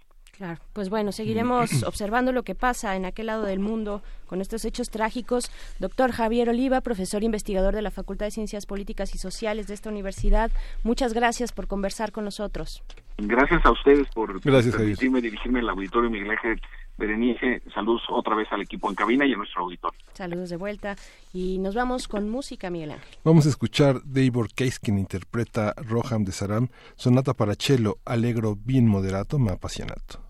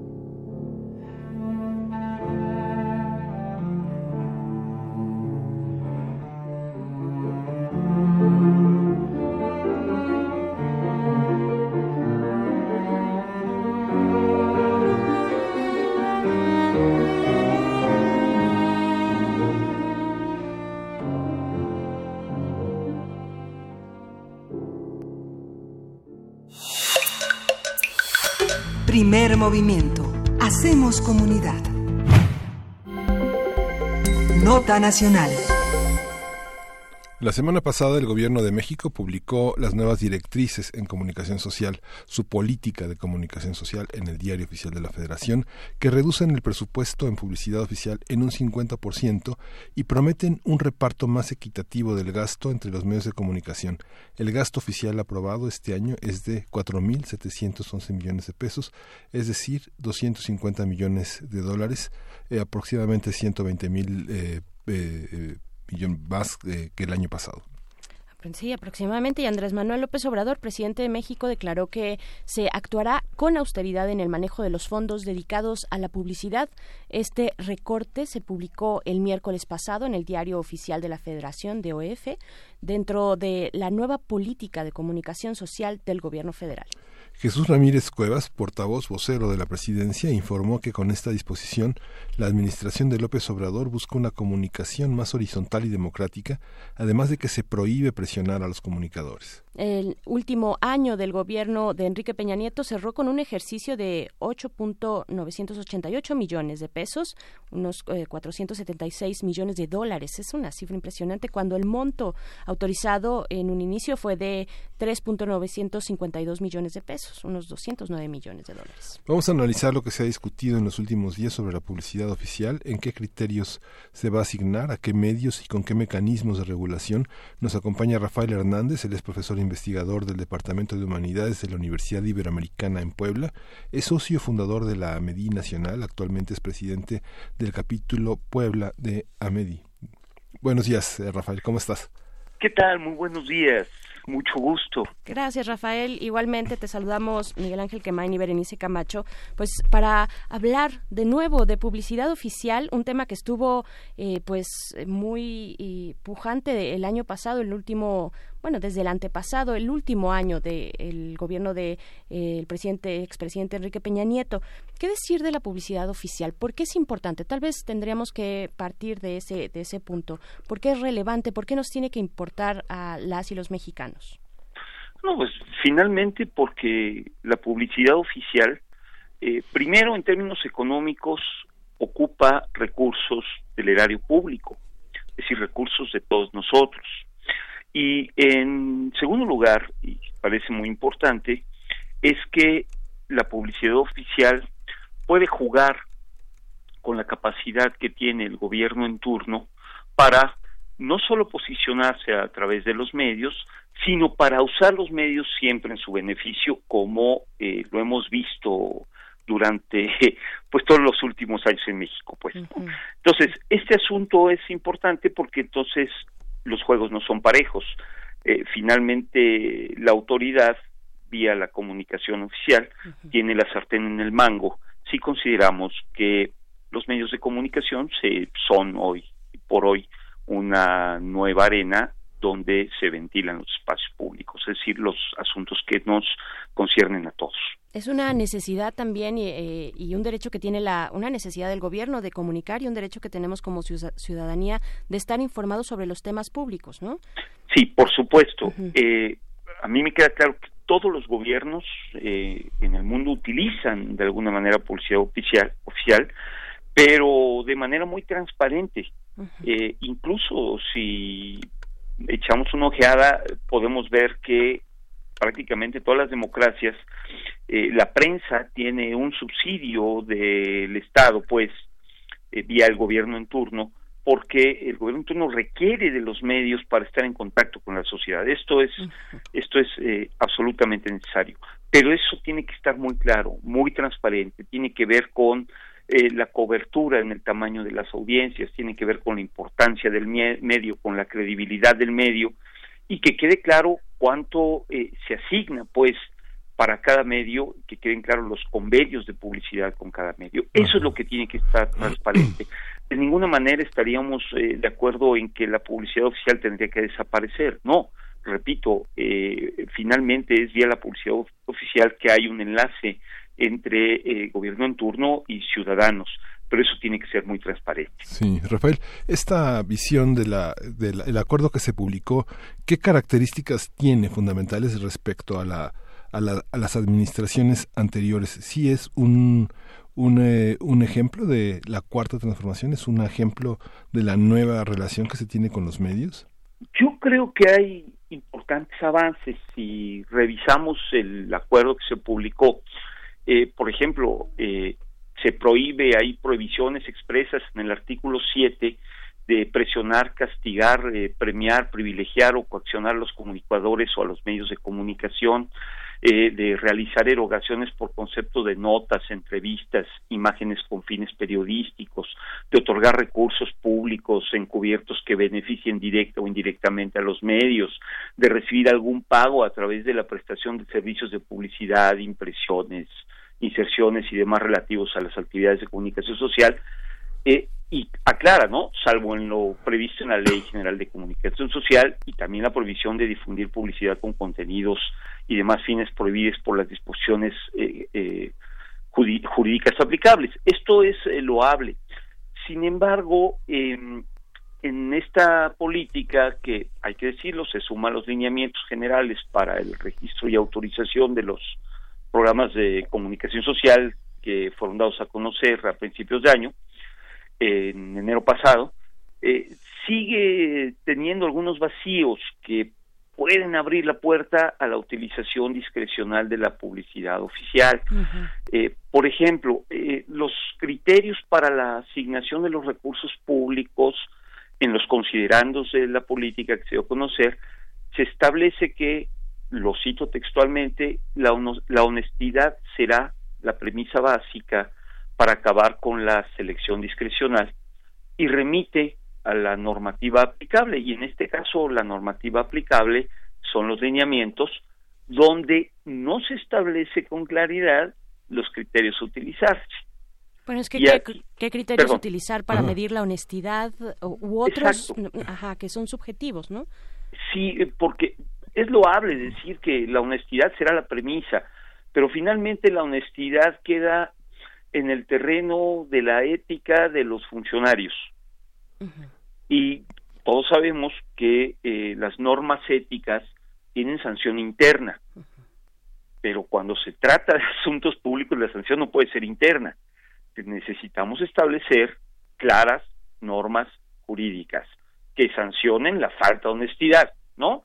Y que nos diga qué se entiende por falta de honestidad. Pero lo que, lo que señalan los lineamientos en el artículo 14 es que los medios utilizados en cada campaña deben tener relación con el nivel de penetración en la, en, la población objetivo.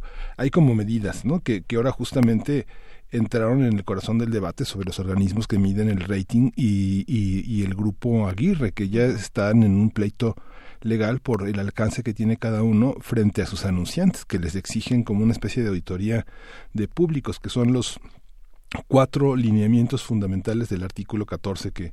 sí, son las cuatro fracciones del 14. Ajá. ¿Quién mide? ¿Quién, ¿Quién va a tener, después de que ha sido, digamos, cuestionado este, este instituto de medición de audiencias? Ese es el problema. Eh, lo que nosotros hemos revisado, no hay claridad en quién va a realizar esta medición. Ese es su problema. claro. Hijo, pues, ¿y, y, cómo, cómo podemos empezar a, prever eh, pues una, una resolución?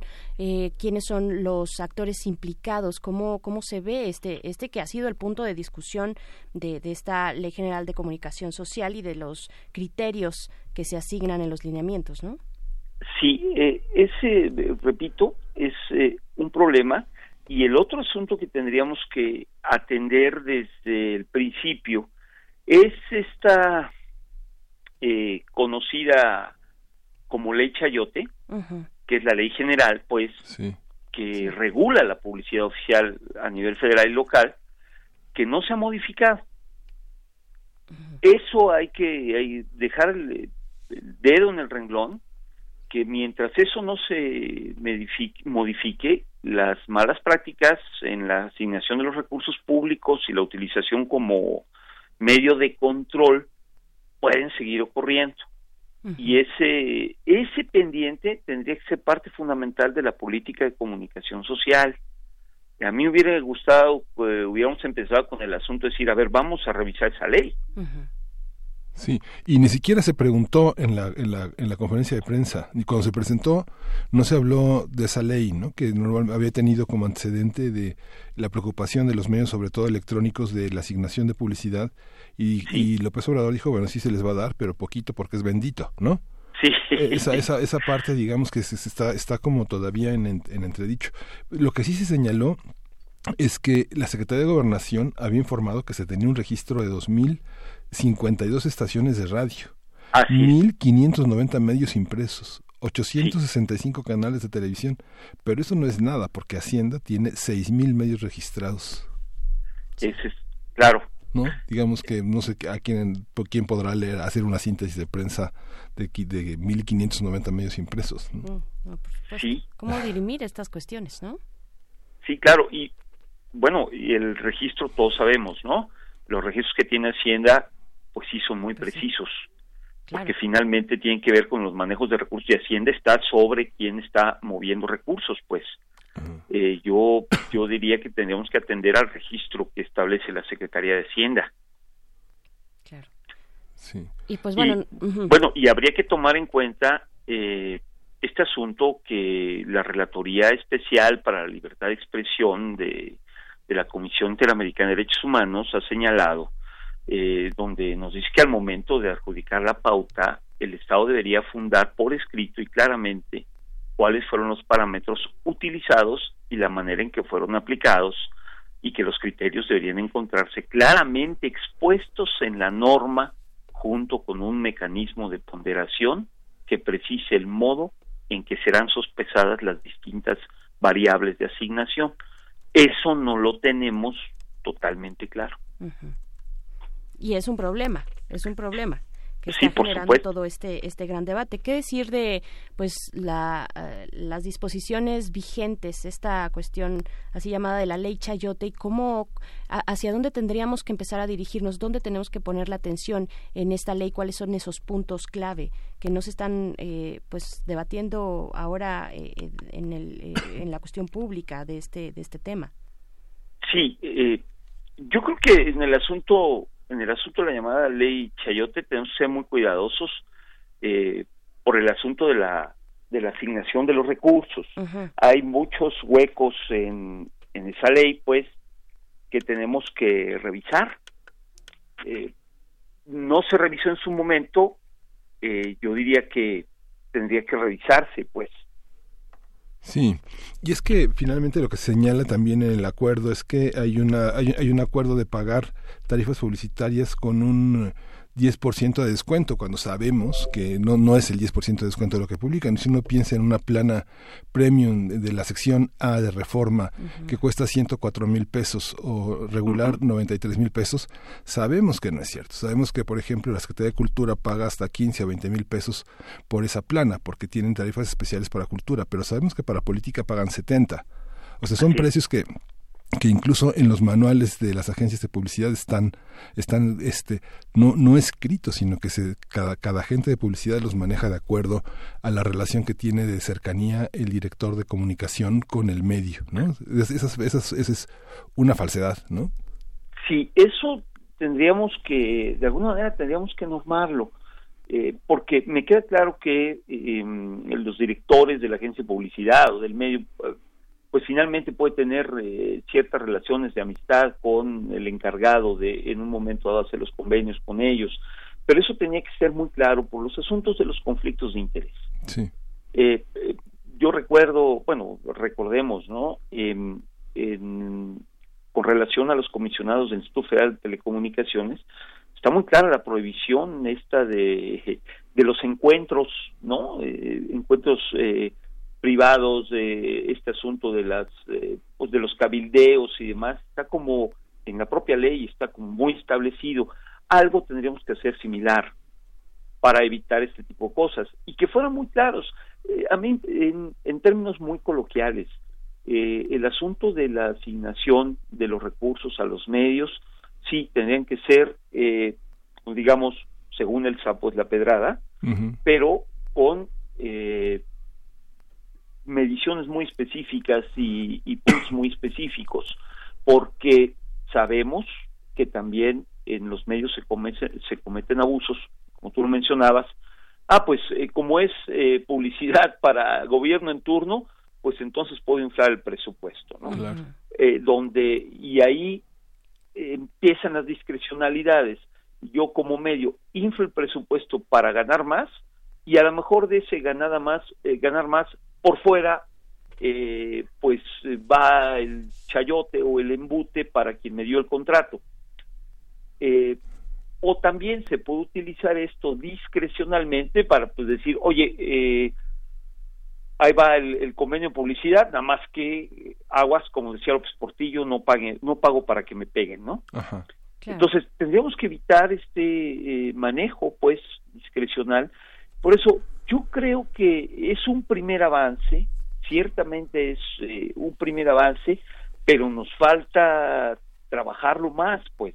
Sí, es que es una es una ley de, es un termómetro, no está de la relación con los medios. No sé, por ejemplo, de pronto el desprecio que se tiene sobre las condiciones de trabajo y de seguridad de los periodistas, me parece que tendría que tener esa manifestación en la ley de comunicación social, así como hay requisitos para hacer un pago de facturas, tal vez el requisito para los dueños de los medios es tener asegurados a los periodistas con que trabajan, tener contratos por lo menos anuales de seguridad laboral. Este, no sé, digamos, si la política social es eh, tan humanitaria como se presume, tal vez habría que pensar en las condiciones laborales para es, para exhibir contratos de publicidad. En la en la ya no hay una ya no hay tribunales de conciliación y arbitraje, pero las demandas de periodistas hacia medios de comunicación son enormes por despidos injustificados y recortes injustificados, ¿no? Claro, yo creo que en un momento dado habría que tener ciertas condiciones y repito, según el tamaño y los recursos del medio, pero si hay un medio fuerte, eh, con recursos, pues, donde yo finalmente como gobierno en turno hago convenio con ese medio, en ese contrato yo tendría que establecer algunas condiciones, ¿no? Si hago contrato contigo, pero las condiciones, y en esas condiciones tendrían que estar eh, condiciones de trabajo de, de, de quien colabora con los medios. Eh, sabemos, bueno, en la Ciudad de México las condiciones en que trabajan los periodistas, pero si nos damos una vuelta por los estados, pues las condiciones son realmente oprobiosas. Eh, hay hay eh, periodistas que en un momento dado los mandan con muchos kilómetros de distancia a cubrir una cosa y pues ni siquiera para gastos de gasolina o de transportación les dan. Claro, muy al estilo del nuevo gobierno, el presidente dijo en conferencia matutina esta semana que parte de lo presupuestado para publicidad oficial será destinado una parte para crear un fondo para la seguridad social de, de las y los periodistas es un tema también, una parte, una lectura de esta moneda que además es usual ya en este gobierno, ¿no? Eh, Rafael Hernández, pero sabemos que te tienes que eh, retirar de esta conversación, te despedimos y te agradecemos mucho que converses con nosotros aquí en el, con el auditorio de primer movimiento. No, al contrario, el agradecido, el agradecido soy yo y nada más quisiera terminar puntualizando que que me parece que con estas disposiciones se, se está avanzando, pero que quedan, eh, quedan todavía problemas y lagunas en la regulación, lo que decíamos, ¿no? La definición del nivel de penetración de los medios, eh, las áreas de discrecionalidad, ¿no? Eh, el rebase, porque esa es la otra, ¿no? El rebase del tope presupuestal que la, que la propia política dice, no se permitirá el rebase salvo que se justifique, pero no nos dice cómo se puede justificar el rebase del tope presupuestal, ¿no? Cosas que se han buscado eliminar, ¿no? Este asunto de la, de la manipulación y, eh, y el juego con los medios. Eh, vamos a ver, eh, quiero decir que AMEDI pertenece pues al, eh, estamos trabajando en común con el colectivo Medios Libres y estamos eh, viendo un análisis más profundo de lo que en este momento tenemos. Pero repito, mucho ganaríamos si empezamos a, a ver el asunto desde esa ley Chayote que no, que no se ha modificado. Muy bien, pues ahí está este análisis. Rafael Hernández, profesor investigador del Departamento de Humanidades de la Universidad Iberoamericana en Puebla, también socio fundador precisamente de la AMEDI Nacional. Muchas gracias por esta conversación. Muy buenos días. Nada, al contrario, el agradecido soy yo. Muchas gracias. Muy buenos días, Miguel Ángel. Muchas gracias. Muy buenos días, Berenice. pues tema, tema, tema, tema caliente. Hay un top ten de los chayoteros en internet, de los sitios en internet que no, que, que no están, que están fuera, fuera de la ley. Bueno, es muy interesante el tema de esta, de esta visión que se tiene de los periodistas y de los que viven del, del periodismo a costa de la publicidad. La mención de varios eh, medios importantes, bueno, importantes por su alcance, eh, que recibieron pues sumas millonarias en el gobierno anterior de Peña Nieto. Sí, justamente. Pues y, y bueno, hay que ver las tarifas de publicidad de los medios y para qué las aplican para darse cuenta de que hay un periodismo que, que parece periodismo, pero que en realidad son anuncios publicitarios como publireportajes. ¿no? Claro. Vamos a escuchar The Coat Hangers Haya.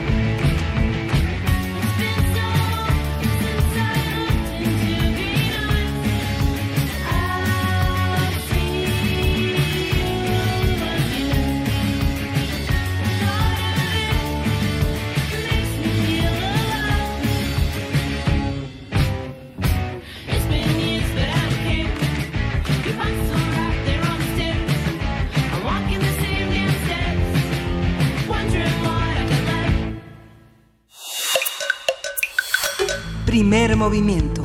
Hacemos comunidad. Son las 8.55 de la mañana de este miércoles 24 de abril y seguimos aquí para despedir, para despedirnos de las frecuencias universitarias del 104.3 en Morelia, la radio Nicolaita que nos abre sus puertas desde la Universidad Michoacana de San Nicolás de Hidalgo. Muchas gracias. Gracias por eh, sintonizarnos. Nos encontramos con ustedes mañana en punto de las 8 de la mañana y por el momento seguimos aquí en nuestra transmisión a través de 96.1 de FM. Eh, totalmente en vivo desde la Ciudad de México en Adolfo Prieto 133 en la Colonia del Valle. Miguel Ángel Quemain, seguimos, seguimos aquí ya casi para iniciar nuestra tercera hora de primer movimiento. Sí, estamos a unos minutos de irnos y justamente eh, les recordamos que vale la pena seguir esta votación de la reforma educativa que ha sido un tema de conversación eh, permanente. Hay una, este, va, va, a depender de muchísimas eh, de esta de esta aprobación van a depender muchas cosas en el futuro de la de los estudiantes de la de, de una reforma que está sobre todo en lo en lo laboral. Claro que sí. Pues bueno, les tenemos, les tenemos eh, algunos regalos, algunos pases, dos pases sencillos, no algunos, sino dos pases sencillos para, para ver Niños del Hombre de Alfonso Cuarón en este miércoles indie del Autocinema Coyote en Insurgente Sur. Eh, pues bueno, la función es para, la, para el día de hoy a las nueve de la noche. Estos se van a ir, se, se van a ir por Facebook No, se van a ir por teléfono. Se nos van por teléfono a las primeras personas, son dos pases sencillos, así es que las primeras dos llamadas que eh, entren a nuestro teléfono 55 36 43 39 y que saluden a nuestro compañero Uriel Gámez y le deseen muy buenos días, pues él los va a estar atendiendo. Se llevarán estos, estos pases dobles, las dos primeras llamadas, repito, que entren al 55 36 43 39. Son Ah, pero nos están haciendo aquí la, la precisión de que son cuatro pases dobles, cuatro pases Cuatro, pases, ah, cuatro coches, eso es, sí, porque el autocinema, recuerden que si ustedes llegan con su boleto sencillo, pero llegan eh, eh, pues en su coche lleno de gente, pues así, así pasan con un solo boleto, pero si llegan ustedes solos o en bicicleta o eh, pues con alguien más pero a pie, pues cada uno tendrá que usar un pase. Así es que la recomendación es que vayan en su coche, en su coche lleno a más no poder. Tenemos cuatro pases sencillos que podrían ser para eh, pues los automóviles que los cuatro automóviles que quieran como recomendación. Dos de ellos son para el autocinema en Polanco y los otros dos son para el autocinema en Insurgente Sur Así es que bueno, ahí está la información. Espero que me hayan entendido, que yo me haya dado a entender y 55 36 43 39 y pues vámonos a ir vámonos vámonos ya al corte de la hora son las 8 con 59 minutos vamos eh, están escuchando primer movimiento Síguenos en redes sociales. Encuéntranos en Facebook como Primer Movimiento y en Twitter como arroba PMovimiento. Hagamos comunidad.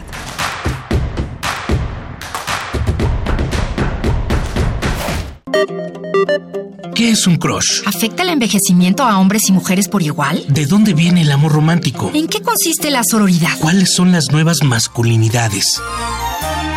Escuchar y escucharnos. Cuarta temporada. Una serie de Radio UNAM en colaboración con el Centro de Investigaciones y Estudios de Género, CIEG UNAM. Inicia el primero de mayo. Todos los miércoles a las 10 de la mañana. 96.1 de FM. Radio UNAM. Experiencia sonora. Sorpréndete con los modelos a escala de edificios emblemáticos de la arquitectura contemporánea en las exposiciones SOM, Arte más Arquitectura más Ingeniería y Praxis, Manuel Cervantes Estudio. Un recorrido por el trabajo metodológico y poético de estos reconocidos despachos arquitectónicos. Visítalas en Justo Sierra 16, Centro Histórico.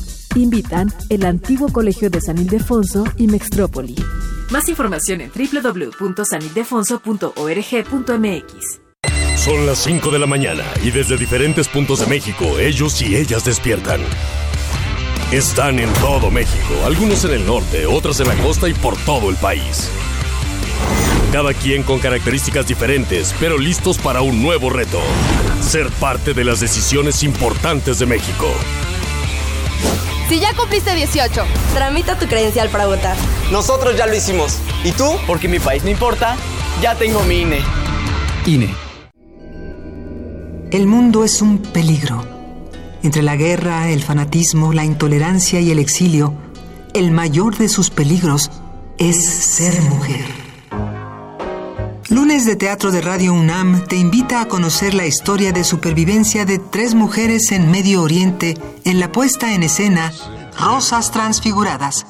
Dirección y coreografía de Héctor Liceaga. Todos los lunes de abril a las 20 horas en la sala Julián Carrillo de Radio UNAM. Adolfo Prieto, 133, Colonia del Valle, cerca del Metrobús Amores. Entrada libre. Sobrevivir muchas veces significa perderlo todo.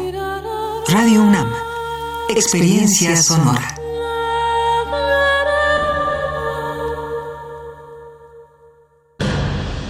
La utopía para un sistema opresor es una sociedad triste, apática e individual.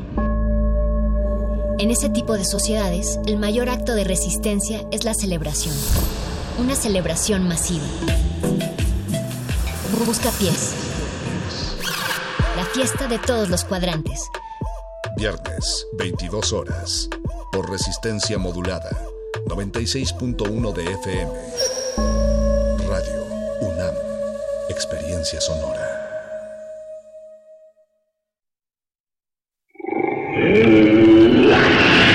En la UNAM se escriben historias de éxito. Fundación UNAM hacemos que estas historias sean posibles, ya que becamos anualmente a más de 68 mil universitarios.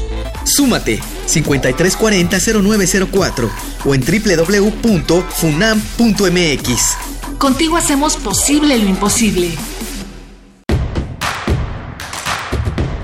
Encuentra la música de primer movimiento día a día en el Spotify de Radio UNAM y agréganos a tus favoritos.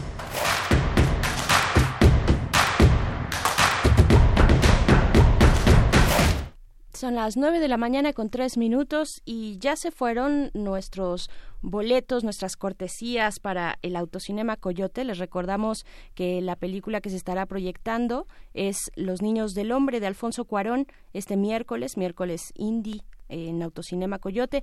Tenemos los dos pases o teníamos los dos pases sencillos para Insurgente Sur, para el Autocinema de Insurgente Sur y también dos pases sencillos para el Autocinema Coyote sede Polanco. Eh, se fueron por teléfono. Espero que le hayan eh, enviado sus mejores deseos eh, y los buenos días a nuestro compañero Uriel Gámez. Y pues seguimos, seguimos aquí, Miguel Ángel, Miguel Ángel Quemain, en esta ya tercera hora del primer movimiento. ¿Cuántos temas habrá que estar pendiente como lo comentabas ya de lo que está ocurriendo en el Congreso de la, de la República, esta discusión sobre el dictamen ya aprobado en comisiones de la reforma educativa.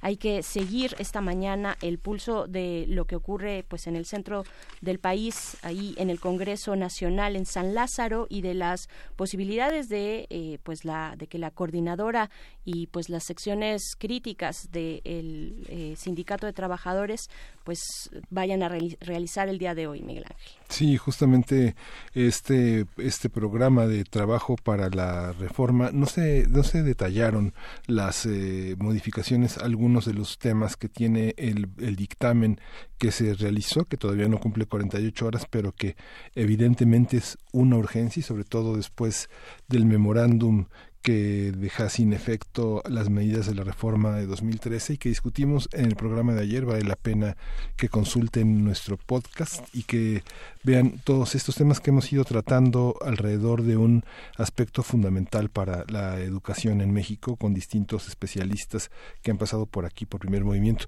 Hoy tuvimos un día muy interesante, la primera hora dedicada a esta visión que Pavel Granados en un breve ensayo eh, de, corazón en pecho, de, este, elaboró sobre Chabela Vargas. Muy interesante su, su visión. Comentábamos fuera del aire esta presencia eh, de una cantante tan brava, homosexual, abiertamente colocada en la cultura española por Pedro Almodóvar y Joaquín Sabina como uno de los emblemas también de todos estos cambios. Ha sido muy interesante escuchar ese primer disco que está en el acervo de la Fonoteca Nacional y todo este panorama que dio Javier Oliva sobre los atentados en Sri Lanka, que es un panorama muy interesante sobre una un lugar del planeta que eh, nos es muy cercano y al mismo tiempo muy desconocido. Es una población muy heterogénea, como difícilmente eh, visualizamos la heterogeneidad en nuestro país, por desgracia. Sí, por desgracia, porque existe, eh, pero acá nos también el comentario es referido hacia las la libertad religiosa que tiene este país eh, con un 75% de población que practica el budismo, eh, hay hinduistas, musulmanes, por supuesto, y una minoría cristiana. Y pues bueno, terrible, terrible lo que está sucediendo por allá y pues hay que seguir, aunque parezca y sea una latitud lejana, pues hay que, hay que seguir observando, pues eh, y sobre todo teniendo pendiente que no eh, se llegue a la radicalización de los discursos a partir de, del miedo, que es lo que generalmente sucede. Y pues bueno, todavía nos queda por delante una hora con mucha información. Vamos a tener una conversación en nuestra mesa del día sobre los mecanismos de, de, autogobierno, precisamente hablando de pluralidad, Miguel Ángel, los mecanismos de autogobierno y autonomía comunitaria y cómo estos conviven con el pacto federal cómo ponerlos en la, balanza, cómo ponderarlos, pues estaremos platicando con la doctora María Teresa Sierra Camacho, profesora investigadora del CIESAS, especialista en antropología jurídica y política, también en justicia de género, importante también cuando se habla de autonomía comunitaria. Pues bueno, también en la conversación estará el doctor Orlando Aragón Andrade, profesor investigador de la Escuela Nacional eh, de Estudios Superiores Morelia de la UNAM, e integrante del colectivo Emancipaciones. Vamos a estar platicando más adelante, en unos momentos más, pero no sin antes ir a nuestra poesía necesaria que hoy tiene tu nombre, querido. Gracias, vámonos. Primer movimiento. Hacemos comunidad. Es hora de poesía necesaria. La poesía necesaria de hoy está dedicada a Roberto Fernández Iglesias, Roberto Fernández Iglesias como un pequeño homenaje a este mexicano que nació en Panamá el 27 de agosto de 1941, vivió 60 años en Toluca, fue director fundador de Tun Astral, una editorial independiente, ha sido ensayista, narrador, poeta y ha sido maestro de muchísimas generaciones de alumnos en la UNAM, en la Facultad de Filosofía de Ciencias Políticas y Sociales de la UNAM, en la Universidad Autónoma del Estado de México, un hombre muy eh, eh, muy regañón, muy exigente, muy amoroso, un hombre indispensable en la formación de muchos periodistas y comunicadores. Voy a leer eh, la poesía necesaria imitar a los antiguos. Eso me dijeron, así es necesario empezar, así lo hice, eso intenté una y otra vez. Por aquellos intentos fui loado, hasta laureles metálicos me coronaron, pero siempre estuve lejos del resplandor antiguo, muy lejos. Siempre sentí como la lengua se anudaba en mi garganta, la voz solo era una infinita espuma triste. Aún intento construir algo antiguo, aunque sienta huir el vigor. No importa, algo aprendí en los maestros. He sido honesto, honesto hasta aburrir. Vamos a escuchar Dies Irae de Verdi, este requiem indispensable.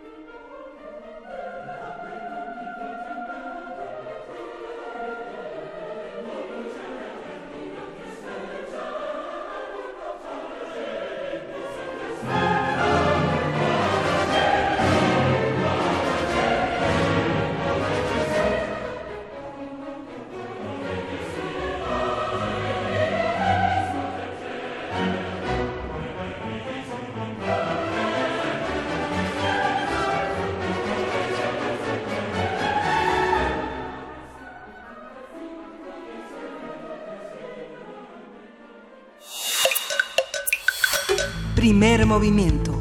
Hacemos comunidad. La mesa del día.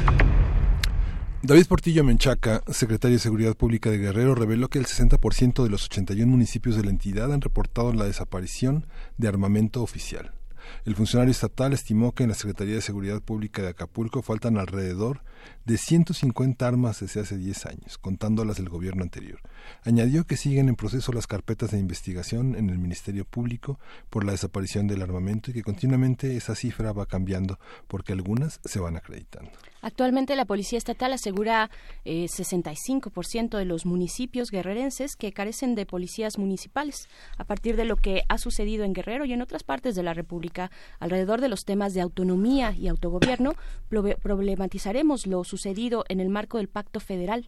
Vamos a conversar con la doctora María Teresa Sierra Camacho, profesora investigadora del CIESAS, especialista en antropología jurídica y política, también en justicia de género, así como pluralismo jurídico, y también nos acompaña el doctor Orlando Aragón Andrade, profesor investigador de la Escuela Nacional de Estudios Superiores en Morelia de la UNAM e integrante del colectivo Emancipaciones, una agrupación que acompaña eh, política y legalmente la lucha de varias comunidades indígenas por su derecho a la autonomía y al autogobierno.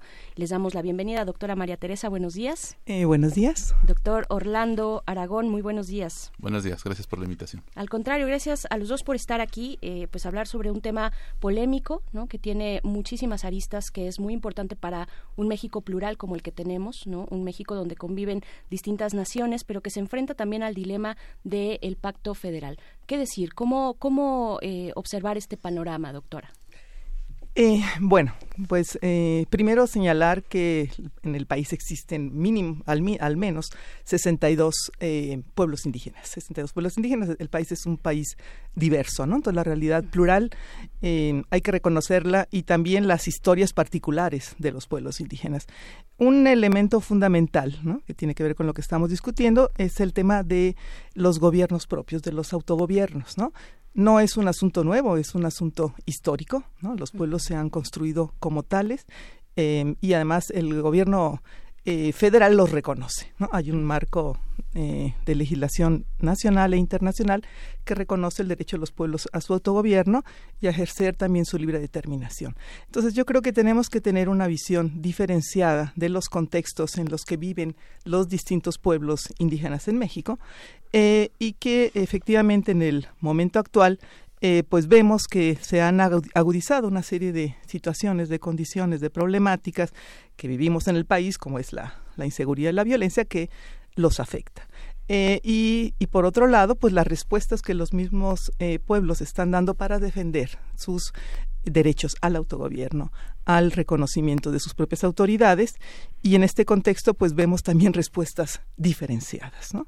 en particular en el caso de Guerrero, donde yo he venido trabajando, pues yo me quería referir a dos experiencias muy concretas que ilustran, eh, pues de manera me parece emblemática, ¿no? El cómo funcionan estas autonomías indígenas, ¿no? Eh, porque hay que decir que efectivamente es la autonomía el derecho central al que apuestan los pueblos. Eh, me refiero en concreto al caso de la Policía Comunitaria de Guerrero, ¿no? una organización histórica, una institución de los pueblos indígenas que lleva ya 23 ah, años, ¿no? desde que se fundó y por otro lado me interesaría referirme también a una experiencia más reciente que tiene que ver con el Consejo Comunitario Municipal de los pueblos indígenas en Ayutla. Pero me parece que tal vez para, antes de profundizar en esto, pues le pasaría aquí la palabra a mi colega para que él dé también esta visión eh, global ¿no? de, la problemática. Panorámica, doctor Orlando Aragón, de, este tema. ¿Qué decir? Pues bueno, yo creo que ya lo decía la doctora Sierra, este, eh, se trata de un problema que tiene que ver con la o de una cuestión que tiene que ver con la fundación misma del Estado mexicano, ¿no? Eh, y con cómo ha ido evolucionando institucionalmente, ¿no? Hoy cuando vemos justamente estas expresiones eh, las reivindicaciones de los pueblos indígenas por el derecho a la libre determinación, a la autonomía, al autogobierno, en realidad estamos hablando también de un problema de cómo se conformó el Estado mexicano, que en un inicio fue con la exclusión justamente de los pueblos y de las comunidades indígenas. Ya se decía, México es un país diverso, lo ha sido históricamente, ¿no? Eh, hay, hay incluso investigaciones que hablan que al momento eh, de la fundación del Estado mexicano el 60% de la población era de origen indígena, ¿no? Y bueno, eso nos habla justamente de la marca de exclusión que históricamente han tenido los pueblos y las comunidades indígenas en el sistema político mexicano. Y entonces lo que ahora hemos estado observando justamente eh, con el paso del tiempo, con la aparición de nuevos eh, fenómenos eh, que ya se refirieron, la violencia, la inseguridad, etcétera, es cómo las comunidades han, por un lado, reaccionado frente a esos fenómenos y por otro lado, dentro del marco legal y dentro de la lucha política, pues reivindicado estos, eh, eh, estos derechos. ¿no? Eh, en mi caso, que he venido trabajando con las comunidades de Michoacán, este, eso se puede ver también muy, muy claramente articulado como a partir de los tratados internacionales y de algunos cambios jurídicos y políticos en el Estado mexicano en las últimas dos décadas han logrado avanzar en el reconocimiento de estos derechos y en el establecimiento de gobiernos comunales tanto a nivel municipal como es el caso de Cherán Michoacán eh, y eh, como a nivel comunal que de facto hoy vivimos ya también con comunidades que ejercen una especie de cuarto nivel de gobierno debajo de los este, municipios, de los gobiernos municipales y que también ya por reconocimiento judicial ejercen funciones de autogobierno. ¿Qué nos dice la normativa internacional, sobre todo? Porque debe ser muy complejo eh, plantear estas líneas legales o estas estos referentes a nivel internacional cuando pues se tiene una gran diversidad, cuando se está hablando de eh, distintos espacios de, regionales, geográficos en el mundo que interactúan pues de manera muy diversa y cómo cae, cómo recae esta, esta cuestión legal internacional en el marco mexicano. Claro, eh, pues eh, se trata de efectivamente una situación compleja porque los tratados internacionales en materia de derechos de pueblos indígenas pues están hechos para una enorme diversidad. Si en México hay diversidad en el mundo, la diversidad cultural de los pueblos indígenas es aún mayor, ¿no? Entonces, este, son contextos muy distintos. Entonces, eh, lo que nosotros vamos a encontrar en el convenio 169 de la Organización Internacional del Trabajo, que es uno de los ordenamientos referentes en esta materia, o en la Declaración de Naciones Unidas para los Pueblos Indígenas, son principios muy generales, ¿no? Son principios eh, que nos hablan de derechos de manera general, nos hablan del derecho de la libre determinación, en qué consiste, el autogobierno, en qué consiste pero no nos dicen cómo se aterrizan mm. en los casos particulares de los estados. Y entonces, eh, una de las cosas que se ha venido produciendo, al menos en una dimensión de estos fenómenos, es que han sido los tribunales los que los encargados de eh, armonizar lo que dicen los tratados internacionales y lo que dice la ley interna del Estado mexicano. Porque lo que nosotros vamos a encontrar es un desfase los tratados internacionales en esta materia son mucho más amplios, dan muchos más derechos a los pueblos y comunidades indígenas que la ley interna. Entonces, eh, lo que se hace son interpretaciones armónicas, así se le llama, o bueno, así le dicen en el tribunal, de lo que dice, por ejemplo, el convenio 169 con lo que dice el artículo 2 de la Constitución o lo que dice eh, el artículo 115 que habla del gobierno municipal. ¿no? Eh, estas experiencias, por ejemplo, lo que han logrado concretar a partir pues, de la propia iniciativa y de la propia imaginación, vamos a decirlo así, de las comunidades indígenas es jalar estos derechos, el derecho del autogobierno, y hacerlo funcionar a nivel municipal, por ejemplo. ¿no? ¿Cómo, ¿Cómo puede funcionar un municipio con un gobierno indígena? Y ahí encontramos pues esta distancia primero con el sistema de partidos políticos, después con el, la forma de gobierno de ayuntamiento, ¿no? y más bien con eh, elecciones por, como se le llama, por usos y costumbres o sistema normativo propio, y por otro lado formas de gobierno indígenas basadas en eh, cuerpos colegiados, ¿no? En, cuerpos eh, colegiados en donde todo esto de la revocación del mandato y estas cuestiones pues son eh, uso y costumbre justamente en las comunidades. Hay una, hay una visión, por ejemplo, no se mencionaron Ayutla de los Libres, pero Oaxaca, por ejemplo, de 570 municipios, 417 se rigen por usos y costumbres, es prácticamente casi el 90% de la, de la entidad. ¿Cómo armonizar? No hay una vemos que los municipios, esta cantidad de municipios, tanto en Guerrero como en Oaxaca como en Michoacán, no son enteramente indígenas, sino que hay una presencia de un mestizaje muy profundo y que las condiciones políticas también están armonizadas no solamente con las tradiciones, religiosidad, este, aspectos antropológicos como la reproducción, el parto, la salud, este, la relación con la herbolaria, sino con aspectos también que tienen que ver con lo laboral o con la, propiedad de la tierra. ¿Cómo armonizar este, este autogobierno con poblaciones que este, se están cada vez haciendo más mestizas? Bueno, esta es una gran pregunta, y, pero también tiene que ver con la, con la realidad, ¿no? Como lo estás aquí, realidad sociológica, la realidad en, que se vive en las regiones indígenas, porque los pueblos indígenas finalmente pues también se mueven, ¿no? O sea, también migran y también eh, pues están en regiones pluriétnicas, no nada más donde hay también mestizos, sino también hay eh, habitantes de otras em, eh, lenguas, ¿no? Y que, que comparten un, un, espacio en los hechos, digamos, en los hechos los pueblos están eh, generando respuestas, ¿no? y bueno, después ahora voy a hablar también de cómo, cómo se está dando la armonización también en términos legales. En los hechos, pues los pueblos se organizan para defender sus, eh, sus recursos naturales, sus, sus formas de gobierno y, y lo que han hecho en algunos contextos es que el nivel comunitario, nada más de la comunidad puede, no es suficiente, entonces se articulan a nivel municipal o en regiones más amplias. De nuevo vuelvo al caso de la policía comunitaria. Digamos, esta es una, institución que involucra a pueblos MEPA, a pueblos Nasabi y a comunidades mestizas, campesinas mestizas, y que tiene impacto también en población que está ahí. Es decir, ellos en su, en su, en su organización eh, para ejercer justicia y seguridad desde una perspectiva integral, han involucrado a toda esta población también mestiza. En los hechos, eh, la población mestiza que se encuentra ahí ha aceptado el ser parte de esta organización comunitaria porque les resuelve sus problemas, porque frente a esta exclusión, a esta falta de respuesta eh, de parte del Estado de, falta de acceso a la justicia, pues los pueblos se organizan y resuelven. Entonces, en los hechos, digamos, eh, la, la población mestiza que es parte de estas regiones y que comparte eh, la forma de organización comunitaria también, pues eh, son parte de este proceso y se, y se reconocen como tal.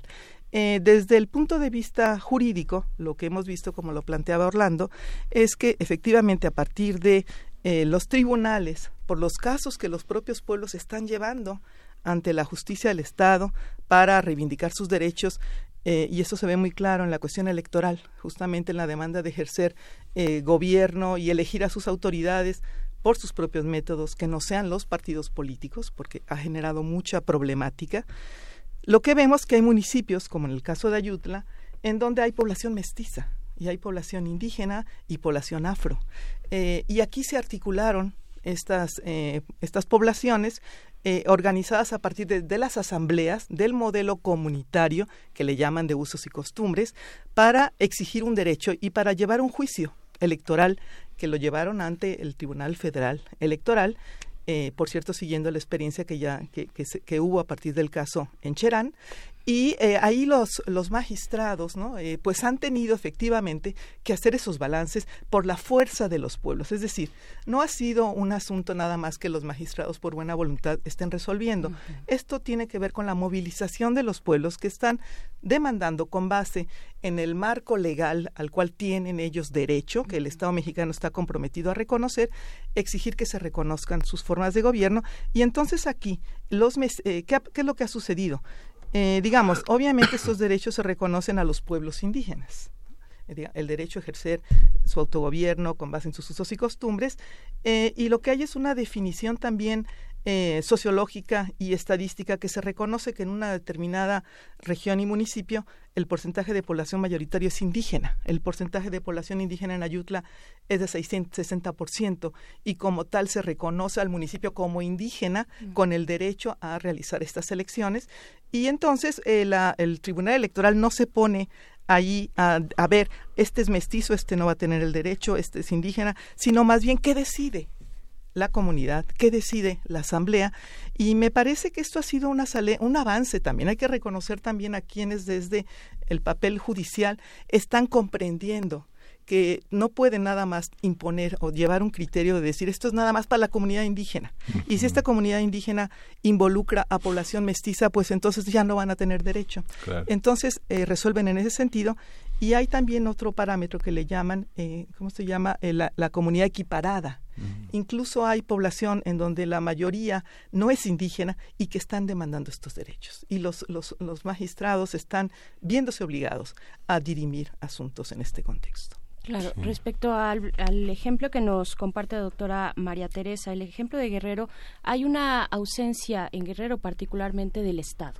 ¿no? Eh, hay una situación particular de violencia que, que, nos lleva y que nos orilla y que ha orillado pues a la comunidad y a los pobladores de Guerrero a generar desde hace más de 23 bueno 23 años por lo menos sus posibilidades de, de defensa no con sus policías comunitarias ¿Qué pasa en otros contextos donde la ausencia del Estado no es tan marcada, donde la violencia tal vez está en niveles inferiores y, donde sucede esto? Pienso tal vez un poco eh, en, Chiapas, donde algunas comunidades indígenas tienen la capacidad de gestionar un territorio, un territorio en el cual probablemente por esa capacidad de gestión cobran algún peaje a las personas que pasen ahí, aunque sean chiapanecos eh, o no chiapanecos, tienen esa esa pues ese poder de, de, de, cobrar eh, para atravesar algún lugar o, algo por el estilo, el estilo, estos conflictos que se dan, que también deben existir, supongo, que no, no necesariamente todo es armónico, ¿cómo se resuelve?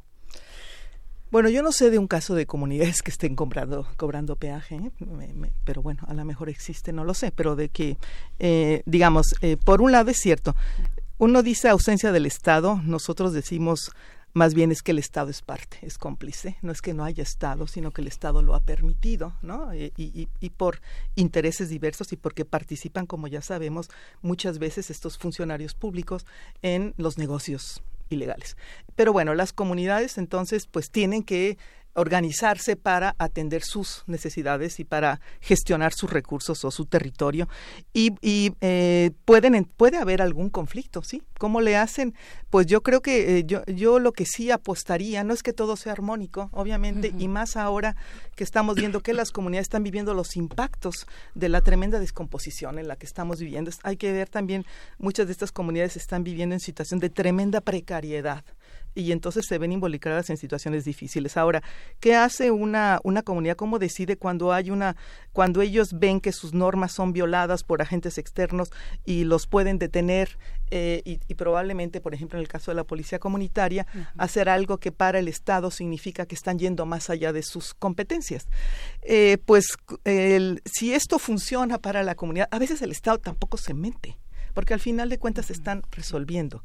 Ahora, sí han habido casos, por ejemplo, un, en, el caso Oaxaca, ¿no? Eh, que han llevado a indígenas a, prisión acusados de que ellos son como polleros, ¿no? De que llevan a gente ilegal, eh, bueno, que se migrantes que les dicen ilegales y que les dan un right, ¿no? Y terminan en prisión. Aquí han habido casos donde la propia autoridad y magistrados han dirimido estos asuntos y han dicho, eh, tomando en cuenta la, opinión de la autoridad comunitaria, si realmente esta persona estaba cometiendo ese delito o simplemente les dio un right y los acusaron de una, un delito federal. Eh, y, han declinado competencia. Existe en la legislación, eh, en, a partir del nuevo Código Federal de Procedimientos Penales, que es una ventanita muy pequeñita, pero que habla de la posibilidad de, declinación de competencia, en donde la autoridad judicial dice, este asunto no me compete a mí, le compete a la autoridad local, porque aquí se ve que intervinieron otros aspectos. Entonces sí hay, hay cuestiones que pueden ser depende del asunto, que pueden ser muy difíciles de dirimir y que desde la perspectiva de los pueblos es asunto de ellos y que lo hacen porque tienen que tomar decisiones y que para el Estado puede ser algo que rebasa la competencia. No sé si estoy. Sí, que es curioso porque hay polleros, perdón Orlando, es que hay polleros que traen a, grupos indígenas que son gente de oficios albañiles, este, maestros carpinteros, herreros de Tlaxcala, Puebla, Veracruz, y, les dan RAI, ¿no? Al, metro aeropuerto, al metro San Lázaro. y este otro no era pollero, era un vecino de la comunidad. Sí. Eh, eh, el caso de Ayutra de los Libres es muy interesante, bueno, porque uno piensa, por ejemplo, con, con la población de Ayutra de los Libres se, se llenaría tal vez este unas eh, siete veces el Zócalo, ¿no? Son más o menos 70 mil habitantes, 37 mil son indígenas. Este, es una organización que demandó en 2014 que se hiciera un proceso electoral que terminó en 2018, duró casi tres años. Pero yo, este, con las salvedades, las diferencias, lo traslado a la, eh, a la a la encuesta que se hizo para Milcingo, para Ayala, para toda la termoeléctrica en Morelos. Si hubiera existido una organización como ese tipo, hubiera operado una encuesta como, como la que operó y que fue tan cuestionada, porque pareciera desde el entorno de la prensa local y de la descalificación estos grupos que ay, son tan poquitos que ni importan electoralmente, ¿no? Este, tienen sus costumbres allá lejos, ¿no? Entonces, ¿qué lejanía, qué tipo de lejanía es? ¿Es una lejanía jurídica? ¿Es una lejanía del imaginario? ¿Qué tipo de lejanía son, tienen estos grupos? Yo, yo, yo diría también, eh, un poco vinculando a lo que comentaba ahorita Teresa y la, y la pregunta, es que justamente una de las habilidades que han demostrado los pueblos y las comunidades indígenas es que han logrado, vamos a decirlo así, habitar esta noción de autogobierno, de libre determinación. Justamente muchos problemas, muchos eh, desafíos que han enfrentado, por ejemplo, con temas de medio ambiente, de megaproyectos, de territorios, como el caso de la termoeléctrica y otros tantos, las comunidades indígenas han empezado a ver en el tema del autogobierno como una opción ah, para enfrentar esa situación. Entonces uno ve, por ejemplo, justamente la situación de violencia en Guerrero tiene sus características. En Michoacán también, en Chiapas también. Pero lo que uno va empezando a encontrar es que ya cada vez más comunidades, municipios empiezan a ir al autogobierno como una opción. Ya no nada más como para resolver un problema que tienen este ya enfrente, ¿no? Que tienen que ahí que, ver cómo le hacen, sino incluso como una perspectiva como un proyecto más a futuro, por decirlo de alguna forma, ¿no? Entonces, por ejemplo, en Chiapas ahora tenemos, acabamos de tener eh, hace unas semanas, ¿no? El, el, nombramiento de la primera autoridad municipal por usos y costumbres en el municipio de Oxchuc. Están dos municipios más, eh, Citalá y Chilón, que están en proceso también y que están siguiendo de alguna forma el camino de Cherán, de Ayutla de los Libres y ahora ellos. y enfrentan desafíos distintos inseguridad, depredación del medio ambiente, eh, bueno, mm, pobreza, marginación, etcétera, y empiezan a encontrar, digamos, en el tema eh, del autogobierno una opción como más a mediano plazo, digamos, no, no nada más enfrentar ya el problema que que se tiene, ¿no? Y yo creo que lo de lo, lo, que ocurre justamente como en el caso de la termoeléctrica, yo lo veo también en otros contextos, ¿no? Aquí mismo en la Ciudad de México, los compañeros de Xochimilco que están peleando también por este tema de del autogobierno y que ahorita hay, hay, consultas y toda esta situación, este que han ganado varios juicios, eh, empiezan su movimiento más como un tema de defensa del agua ¿no? Este, contra la especulación este, inmobiliaria, ¿no? Y, y, van dando primero batallas legales para frenar esas situaciones, pero después se encuentran que la apuesta del autogobierno les puede permitirles más, digamos, opciones, por decirlo de alguna forma, para enfrentar con mayor fortaleza este tipo de desafíos. Porque el, otro tipo de, de, defensas, pues es de lo inmediato, de lo que ya tienes que resolver ahí. En cambio, el tema del autogobierno te permite, digamos, quizás tener una base de defensa eh, más, más fuerte, ¿no? La personalidad legal, eh, los medios que tienes justamente para hacer una defensa política o jurídica más adecuada, como, que como en otros casos no se ha podido hacer, ¿no? Y me parece justamente que lo que uno ve es que la gran habilidad que tienen las comunidades y los pueblos indígenas es la diversidad de contextos en los que se encuentran y cómo cada quien le da una particularidad a lo que se llama autogobierno. Y quizás ese es uno de los grandes desafíos para el Estado, para la lógica del Estado, que es monolítica, al menos en términos normativos, ¿no? Eh, enfrentar esa diversidad, ¿no? Cherán, Ayutla, Oxuc no son lo mismo. Los tres tienen el mismo régimen, pero se, nombran distintos, su autoridad es distinta, ¿no? Y todos estos procesos que vienen también son distintos, porque los pueblos son distintos. O sea, acá al final del día es que el Estado está teniendo que enfrentar una, una situación histórica que se negó a enfrentar. ¿No? Y que es un acto de justicia mínima. ¿Cómo convive toda esta diversidad frente a un marco nacional legal o incluso también pienso eh, en cuanto a la posibilidad de elegir a las autoridades por usos y costumbres? ¿Cómo, cómo funciona el sistema, por ejemplo, electoral eh, de recursos? ¿Hay alguna posibilidad ahí? ¿Hay algún eh, acompañamiento o, o, no por parte de los institutos electorales locales? Este, bueno, yo la verdad es que la situación también del autogobierno, eh, de la autonomía de los pueblos indígenas, al menos en esta generación de la que estamos hablando, eh, más, más reciente, vamos a decirlo así, eh, viene, digamos, en una discusión nacional que tiene que ver el con el descontento con los partidos políticos. Las comunidades indígenas también han encontrado en su derecho al autogobierno una forma de decir ya estamos hartos de los partidos políticos y de los malos gobernantes. Entonces, la situación es que todos estos procesos, los principales enemigos de ellos son los partidos políticos, que controlan los institutos electorales, que controlan la Cámara de Diputados, que controlan la Cámara de Senadores, que controlan básicamente todo eso. ¿no? Ahí no hay representación autónoma de los pueblos indígenas. De hecho, una de las cosas que uno puede ver incluso a nivel luego de la agenda que se plantea de reformas para derechos políticos de pueblos indígenas es que todas van en cuanto a candidaturas para indígenas en partidos políticos, este tipo de cosas.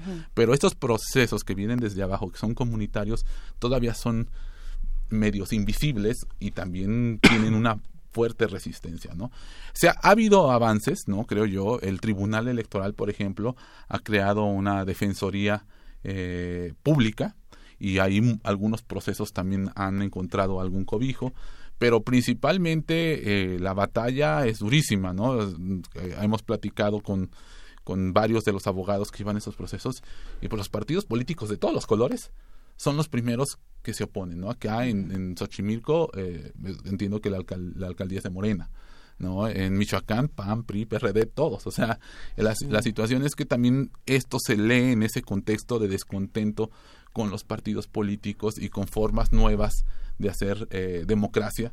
¿no? de hacer gobierno y de hacer participación política.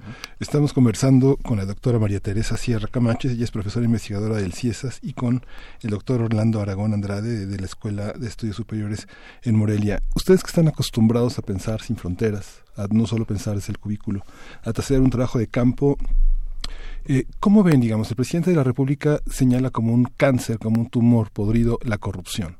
Eh, tiene una política de entregar recursos directos a las poblaciones beneficiadas, pero al mismo tiempo hay un espíritu colectivo que tal vez trasciende los, los, los municipios. Uno tiene fronteras municipales, uno tiene fronteras geográficas, jurídicas, pero sabemos que el país tiene regiones que, este, que de una calle a otra siguen siendo las mismas costumbres, aunque la jurisdicción sea distinta y el alcantarillado sea otro y la luz sea otra y la violencia sea otra estadística. Pero ¿cómo, cómo lo dirimen ustedes? ¿Cómo encuentran esta, esta ecuación entre la corrupción, las, eh, las fronteras municipales jurídicas y las fronteras culturales, si es que existen, o cómo se diluyen. Bueno, yo estoy de acuerdo que la corrupción es un tremendo cáncer y sí es un elemento fundamental y, sí estoy de acuerdo que el presidente esté buscando dar ahí una salida. Ahora, la corrupción junto con la impunidad, ¿no? Eh, pues el, el, tema es si eso es suficiente, ¿no? Eh, cómo, ¿Cómo hacer? Porque lo cierto es que en términos de políticas públicas hacia pueblos indígenas efectivamente han sido políticas electorales, electoreras eh, y que corporativas y, se han manejado porque pues muchas de estas regiones, como decía, viven en tremenda precariedad y necesitan los recursos. Entonces uno em, entiendo que la política del gobierno es llegar directamente a, las, a los ciudadanos, a los actores, pero aquí pues uno todavía no tiene muy claro ¿no? Eh, cómo, cómo va a ser para respetar en el caso de pueblos y comunidades indígenas las, eh, las decisiones que tomen estas, estas comunidades y que desde sus eh, gobiernos propios, desde sus prioridades, se puedan apoyar estos proyectos y este, eh, con recursos que realmente les resuelvan sus problemáticas. yo creo que aquí hay un, un, tema muy grande. Sí entiendo que, que el, presidente se ha manifestado respecto a pueblos indígenas como algo especial, pero al mismo tiempo, pues vemos también grandes contradicciones, ¿no? O sea, por un lado, sí dirigir políticas sociales para atacar pobreza y demás, eh, eh, pero eh, no queda claro esta dimensión de cómo avanzar en las agendas de los propios pueblos, que ellos sean los que estén definiendo. Y por otra parte, pues también vemos que esto está situado en esta dimensión territorial de, defensa de recursos naturales, en donde al mismo tiempo el Estado está avanzando políticas de desarrollo que no está, que están afectando a los pueblos. conversábamos con Orlando, ¿no? y con, con otros colegas, que hay un tema aquí de cómo pensar el desarrollo. ¿no? ¿Qué tipo de desarrollo, sobre todo en estas regiones, en donde no es que los pueblos no quieran desarrollo? Probablemente habrá algunos que a lo mejor digan, pues no queremos nada, ¿no? Pero yo pienso que una gran mayoría quieren desarrollo, pero ¿qué tipo de desarrollo? ¿Cómo los contemplas? ¿Qué tipo de impacto ecológico? Y respetar que sí, efectivamente hay una relación particular con la naturaleza, con el medio ambiente, y que ellos pueden contribuir a esto. Me parece que aquí hay un gran reto, un gran desafío que tiene el gobierno de cómo eh, no tener también una política así, nada más, tiene que ser así dirigida a los ciudadanos y a garantizar que para que no llegue haya corrupción eh, directamente a los actores, sino contemplar espacios para discutir con los pueblos estas políticas de a dónde van esos recursos y para qué y cómo probablemente en estos proyectos que se están definiendo pues ver o sea qué tanto realmente están impactando a los pueblos y qué tanto ellos eh, qué se puede hacer para contornar para que los efectos no sean tantos para que realmente se valore lo que ellos están apostando. Entonces yo creo que aquí hay un reto y, que el tema de corrupción es fundamental pero tampoco no es no es lo único. Y efectivamente efectivamente, como decía también Orlando, pues hay que contemplar la, tremenda diversidad. Lo cierto que sí hay una deuda histórica hacia los pueblos indígenas, sí se tiene que contemplar políticas particulares. En el caso de, de, Huesca y demás, pues a mí me parece que fue un tremendo error ¿no? del gobierno. Ojalá se retractaran, eh, porque no puede ser que se impongan los proyectos simplemente porque dice, este va en beneficio de, de necesitamos energía, ok, necesitamos energía, pero ¿de qué manera lo vamos a hacer? Incluso qué otras alternativas hay. Entonces yo creo que el tema de recursos es muy grande, los pueblos sí necesitan recursos, eh, pero hay que respetar también las formas en que ellos están organizados para definir hacia dónde y cómo usarlos y que estas políticas tal, no, tal vez no, no, son las suficientes, ¿no? Entonces se necesita generar un debate sobre el tema del desarrollo desde los pueblos con identidad y que además beneficien a la sociedad en su conjunto. Me parece que esto es lo clave de este debate de pueblos indígenas, de autonomía y autogobierno, que las apuestas que están dando a los pueblos no son solamente para ellos, es para la sociedad en su conjunto. Y tenemos aquí una gran reserva, ¿no? referentes de tejido social que en lugar de que se esté golpeando, habría que defenderlos. Porque allí, si, queremos hablar de seguridad, si que, el tema de Guardia Nacional, este, de, de, de alternativas, si no se hace a partir de fortalecer los tejidos comunitarios con todas sus problemáticas y tiene que haber límites, yo pienso que tiene que haber coordinación, pero si no se apuesta a eso, pues entonces vamos a acabar, ¿no? O sea, con, con algo que podría ser, sí creo yo, una alternativa para el país, para la misma construcción de paz social. Claro, la, la campaña electoral del año pasado fue un momento muy importante que puso muchos puntos interesantes, necesarios, urgentes, algunos, sobre el debate con las comunidades eh, originarias pero pareciera haber contradicciones de pronto con el tema, por ejemplo, de la termoeléctrica, sobre cómo se están llevando a cabo las, las consultas populares, ¿no? Por un lado teníamos en campaña a Alejandra Frausto, eh, secretaria de Cultura, diciendo, bueno, vamos a unir, vamos a dar esta, esta posibilidad de unir el turismo con la cultura, que sean las personas que generan cultura, las comunidades las que estén a cargo de las posibilidades turísticas en nuestro país y no los consorcios, ¿no? Y pienso, por supuesto, en las comunidades indígenas que tienen a su cargo el cuidado de algún territorio que pueda ser eh, algún lugar arqueológico o algún lugar con potencial turístico y que sea eh, administrado desde estas mismas comunidades. Pero ¿cómo leer estas contradicciones cuando viene un paso como el de Huesca, cuando tenemos pues grandes dudas, por ejemplo, con las consultas populares? ¿Qué decir, Orlando? Bueno, primero yo creo que justamente hay una confusión eh, en el a veces parecía que en el propio gobierno o en los distintos sectores del gobierno eh, respecto a cómo se debe consultar a una comunidad indígena. ¿no? justamente el, caso de la termoeléctrica es ilustrador. Eh, las comunidades indígenas tienen un derecho que se llama derecho eh, al consentimiento previo, libre e informado, antes consulta previa, libre e informada, que no es una consulta ciudadana que no es un referéndum, que no es un plebiscito, que tiene que tener ciertos procedimientos y hay ciertos estándares que cumplir, que definitivamente el caso de la termoeléctrica de Huesca pues no, no cumplió, no, no, no, en absoluto cumple. Eh, yo, yo creo que eh, efectivamente hay esta eh, discordancia, hay esta situación este, entre lo que se dice y entre lo que se hace, que desafortunadamente me parece que aun cuando estamos por construir o escribiendo el proceso de este sexenio y de lo que vaya a ocurrir con política pública, pues sí nos hace pensar, al menos a mí en lo particular, creo que también lo hemos platicado con, con Teresa, el tema de los gobiernos progresistas de América del Sur, ¿no? Que terminan teniendo una lógica eh, no sé si parecida porque son contextos distintos, pero en donde, por ejemplo, Ecuador y Bolivia llegaron eh, el presidente Correa, el presidente Evo, con un gran apoyo, con una gran simpatía de los movimientos indígenas y que ésta se fue erosionando poco a poco con el tiempo, justamente con las políticas desarrollistas, ya lo decía bien Teresa, con esta forma de cómo concebimos el, desarrollo y cuáles son las necesidades y las aspiraciones de las comunidades indígenas, ¿no? Porque pareciera de pronto que uno encuentra en el discurso oficial de que el tema de las comunidades indígenas es un tema de pobreza y que eh, por eso hay que llevar el desarrollo. ¿Qué desarrollo? Pues bueno, eh, de pronto es lo que se termina siendo cuestionable, ¿no? Entonces, eh, a veces eh, uno ve ciertas similitudes en lo que, en cómo se pensó el tema del desarrollo en, en Ecuador, en Bolivia ahora mismo, que terminaron rompiendo ese, ese pacto que, que, que tuvieron estos gobiernos progresistas con las organizaciones indígenas.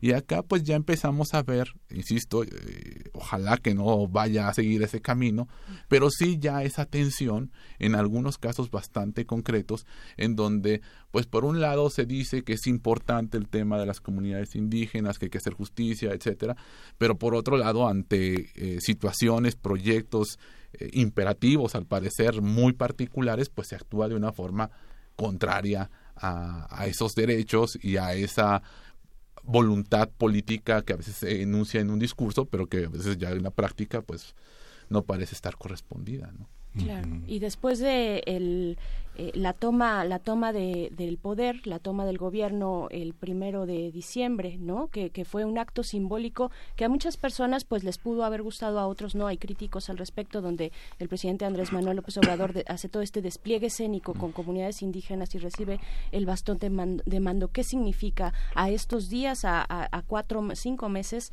eh, de, de, ese momento al punto de hoy? Pues este es un gran es un gran desafío, ¿no? Decíamos en otro foro que pueblos indígenas eh, son verdaderamente un talón de Aquiles para la política del gobierno, ¿no? Porque por un lado, efectivamente, como dice Orlando, pues sí hay un sí hay un posicionamiento que yo sí creo legítimo. O sea, yo creo que de parte de Andrés Manuel sí hay un compromiso y sí hay un interés, ¿no? De, de, de, atender a, específicamente estas poblaciones, pero efectivamente también hay una perspectiva así desarrollista, este, de pobreza y de, aunque de defensa de la cultura, pero que no está valorando y no está poniendo en el centro el tema de las autonomías, de los autogobiernos, de, de permitir que los pueblos realmente eh, tomar en cuenta su palabra, ¿no? Porque yo creo que efectivamente en este pacto inicial, en este que se abrió, este horizonte que se abrió con el nuevo gobierno, eh, y que bueno, yo quisiera esperar que esto no se rompa, ¿no? Yo, yo, yo todavía tengo esperanza, yo tengo esperanza, eh, pero que, eh, que haya, que se den cuenta, uno quisiera que se den cuenta, que no es así, ¿no? No es con políticas confrontadoras, que, que, que tienen que echarse para atrás y mirar, porque lo que la agenda de los pueblos indígenas, como digo, no es nada más una agenda de los pueblos indígenas, es una agenda del país, es una agenda de cómo ellos están contribuyendo a alternativas y que yo creo que sí se tiene que pensar en, en, formas distintas, ¿no? En formas de, yo puedo entender que el, el, gobierno está con tremendo, no, lo sabemos, con tremendas presiones, este, todo lo que está mostrando de lo que de lo que venimos, eh, las consecuencias de estos gobiernos tremendamente corruptos, disruptores, eh, en, que estamos enfrentando, y, pero y, y que al mismo tiempo tiene la presión del de los, de los señores del dinero, ¿no? Cómo mover. Y además tiene que responder a, efectivamente, atender cuestiones de electricidad, de pobreza, de, o sea, muchas, muchas eh, eh, exigencias que no podemos decir eso no importa. Tenemos que entender esos contextos, pero yo creo que, que de alguna forma sí tiene que haber mucho más inteligencia, sensibilidad y escuchar a otros actores que están planteando el tema ambiental, el tema del cambio climático, el tema eh, de, territorios, de recursos naturales, de, energías. ¿Qué se puede hacer? O sea, yo creo que allí, ahí también eh, me parece que como académicos eh, tenemos una gran obligación ¿no? de, de contribuir a generar conocimiento crítico eh, comprometido y, que se tome en cuenta la voz de la, de la academia. Y todavía ahí vemos que está faltando esas conexiones, ¿no? Yo soy del CIESA, soy del CONACIT, eh, y vemos ahí, hay intentos, ¿no? De generar otra política, pero pues todavía no vemos cómo se va a traducir esto. Entonces, eh, son grandes retos que tiene el gobierno con el tema de pueblos indígenas, es fundamental.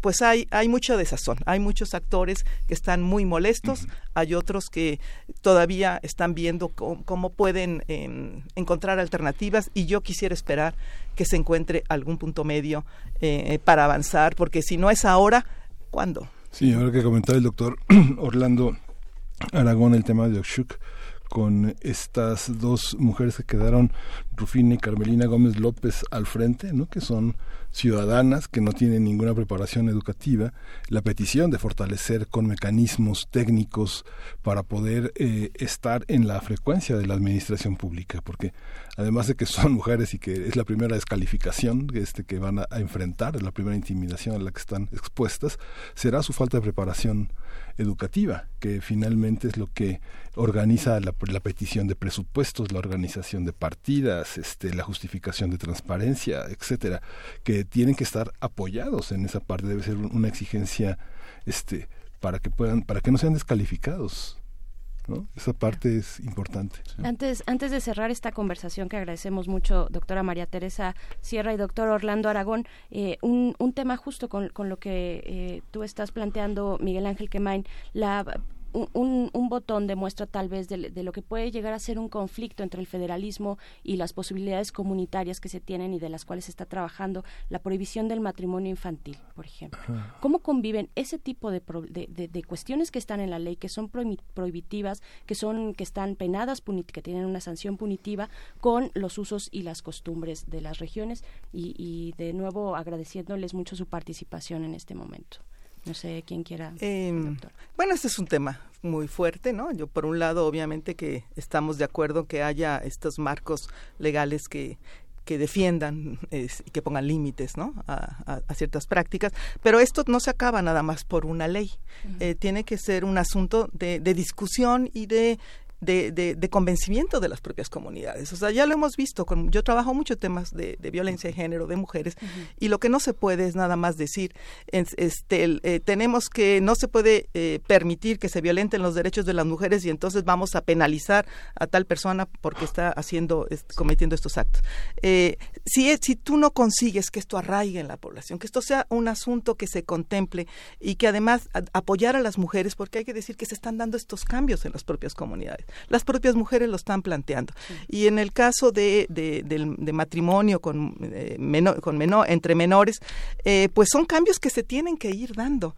Yo creo que yo he visto, ¿no? Em, eh, cómo pues muchas mujeres dicen, bueno, no, yo quiero seguir estudiando, no quiero ya casarme, y se confrontan y discuten con la autoridad y llegan a juicio y la autoridad las apoya. O sea, son, son procesos. El que exista el marco legal es una posibilidad, es un referente, pero eso no significa que necesariamente de la noche a la mañana esto cambie, pero sí abre opciones. Yo creo que lo que sí es que la ley abre opciones y va a depender del contexto y de las propias mujeres y de los actores locales que lo puedan que puedan usarlo para eh, convencer y para cambiar también sus prácticas. Claro, doctor Orlando, en unos minutitos, un minutito que sí, eh, yo creo que solamente para sumar a lo que dice Teresa, este, me, a mí me parece que además de eso también tenemos que hacer un eh, balance crítico de muchas de las percepciones que tenemos justamente con las comunidades, ¿no? O sea, eh, por ejemplo, una de las cosas que se da por hecho es que en el sistema por usos y costumbres hay más violencia hacia las mujeres.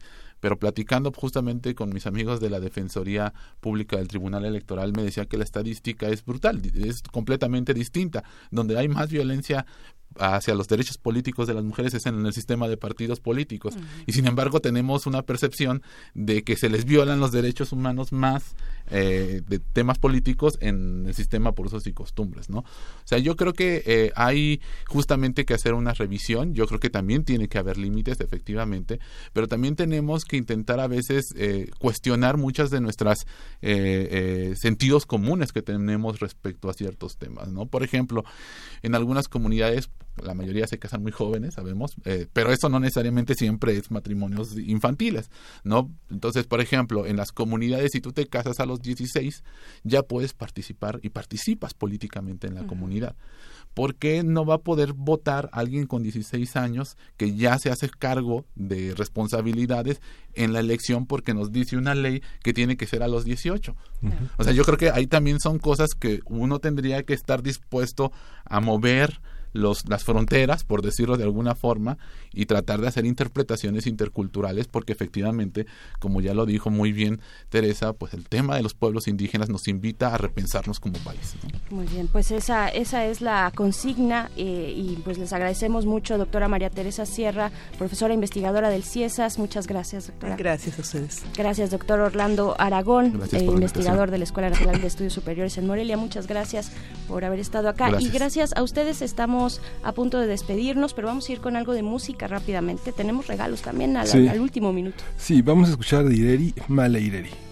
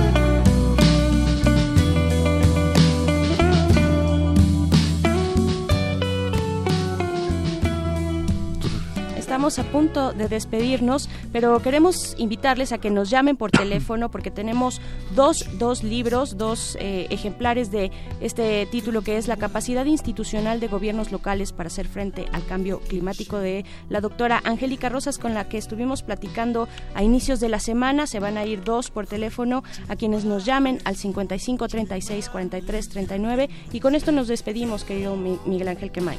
Pues ya nos vamos. Esto fue Primer Movimiento. El mundo es de la universidad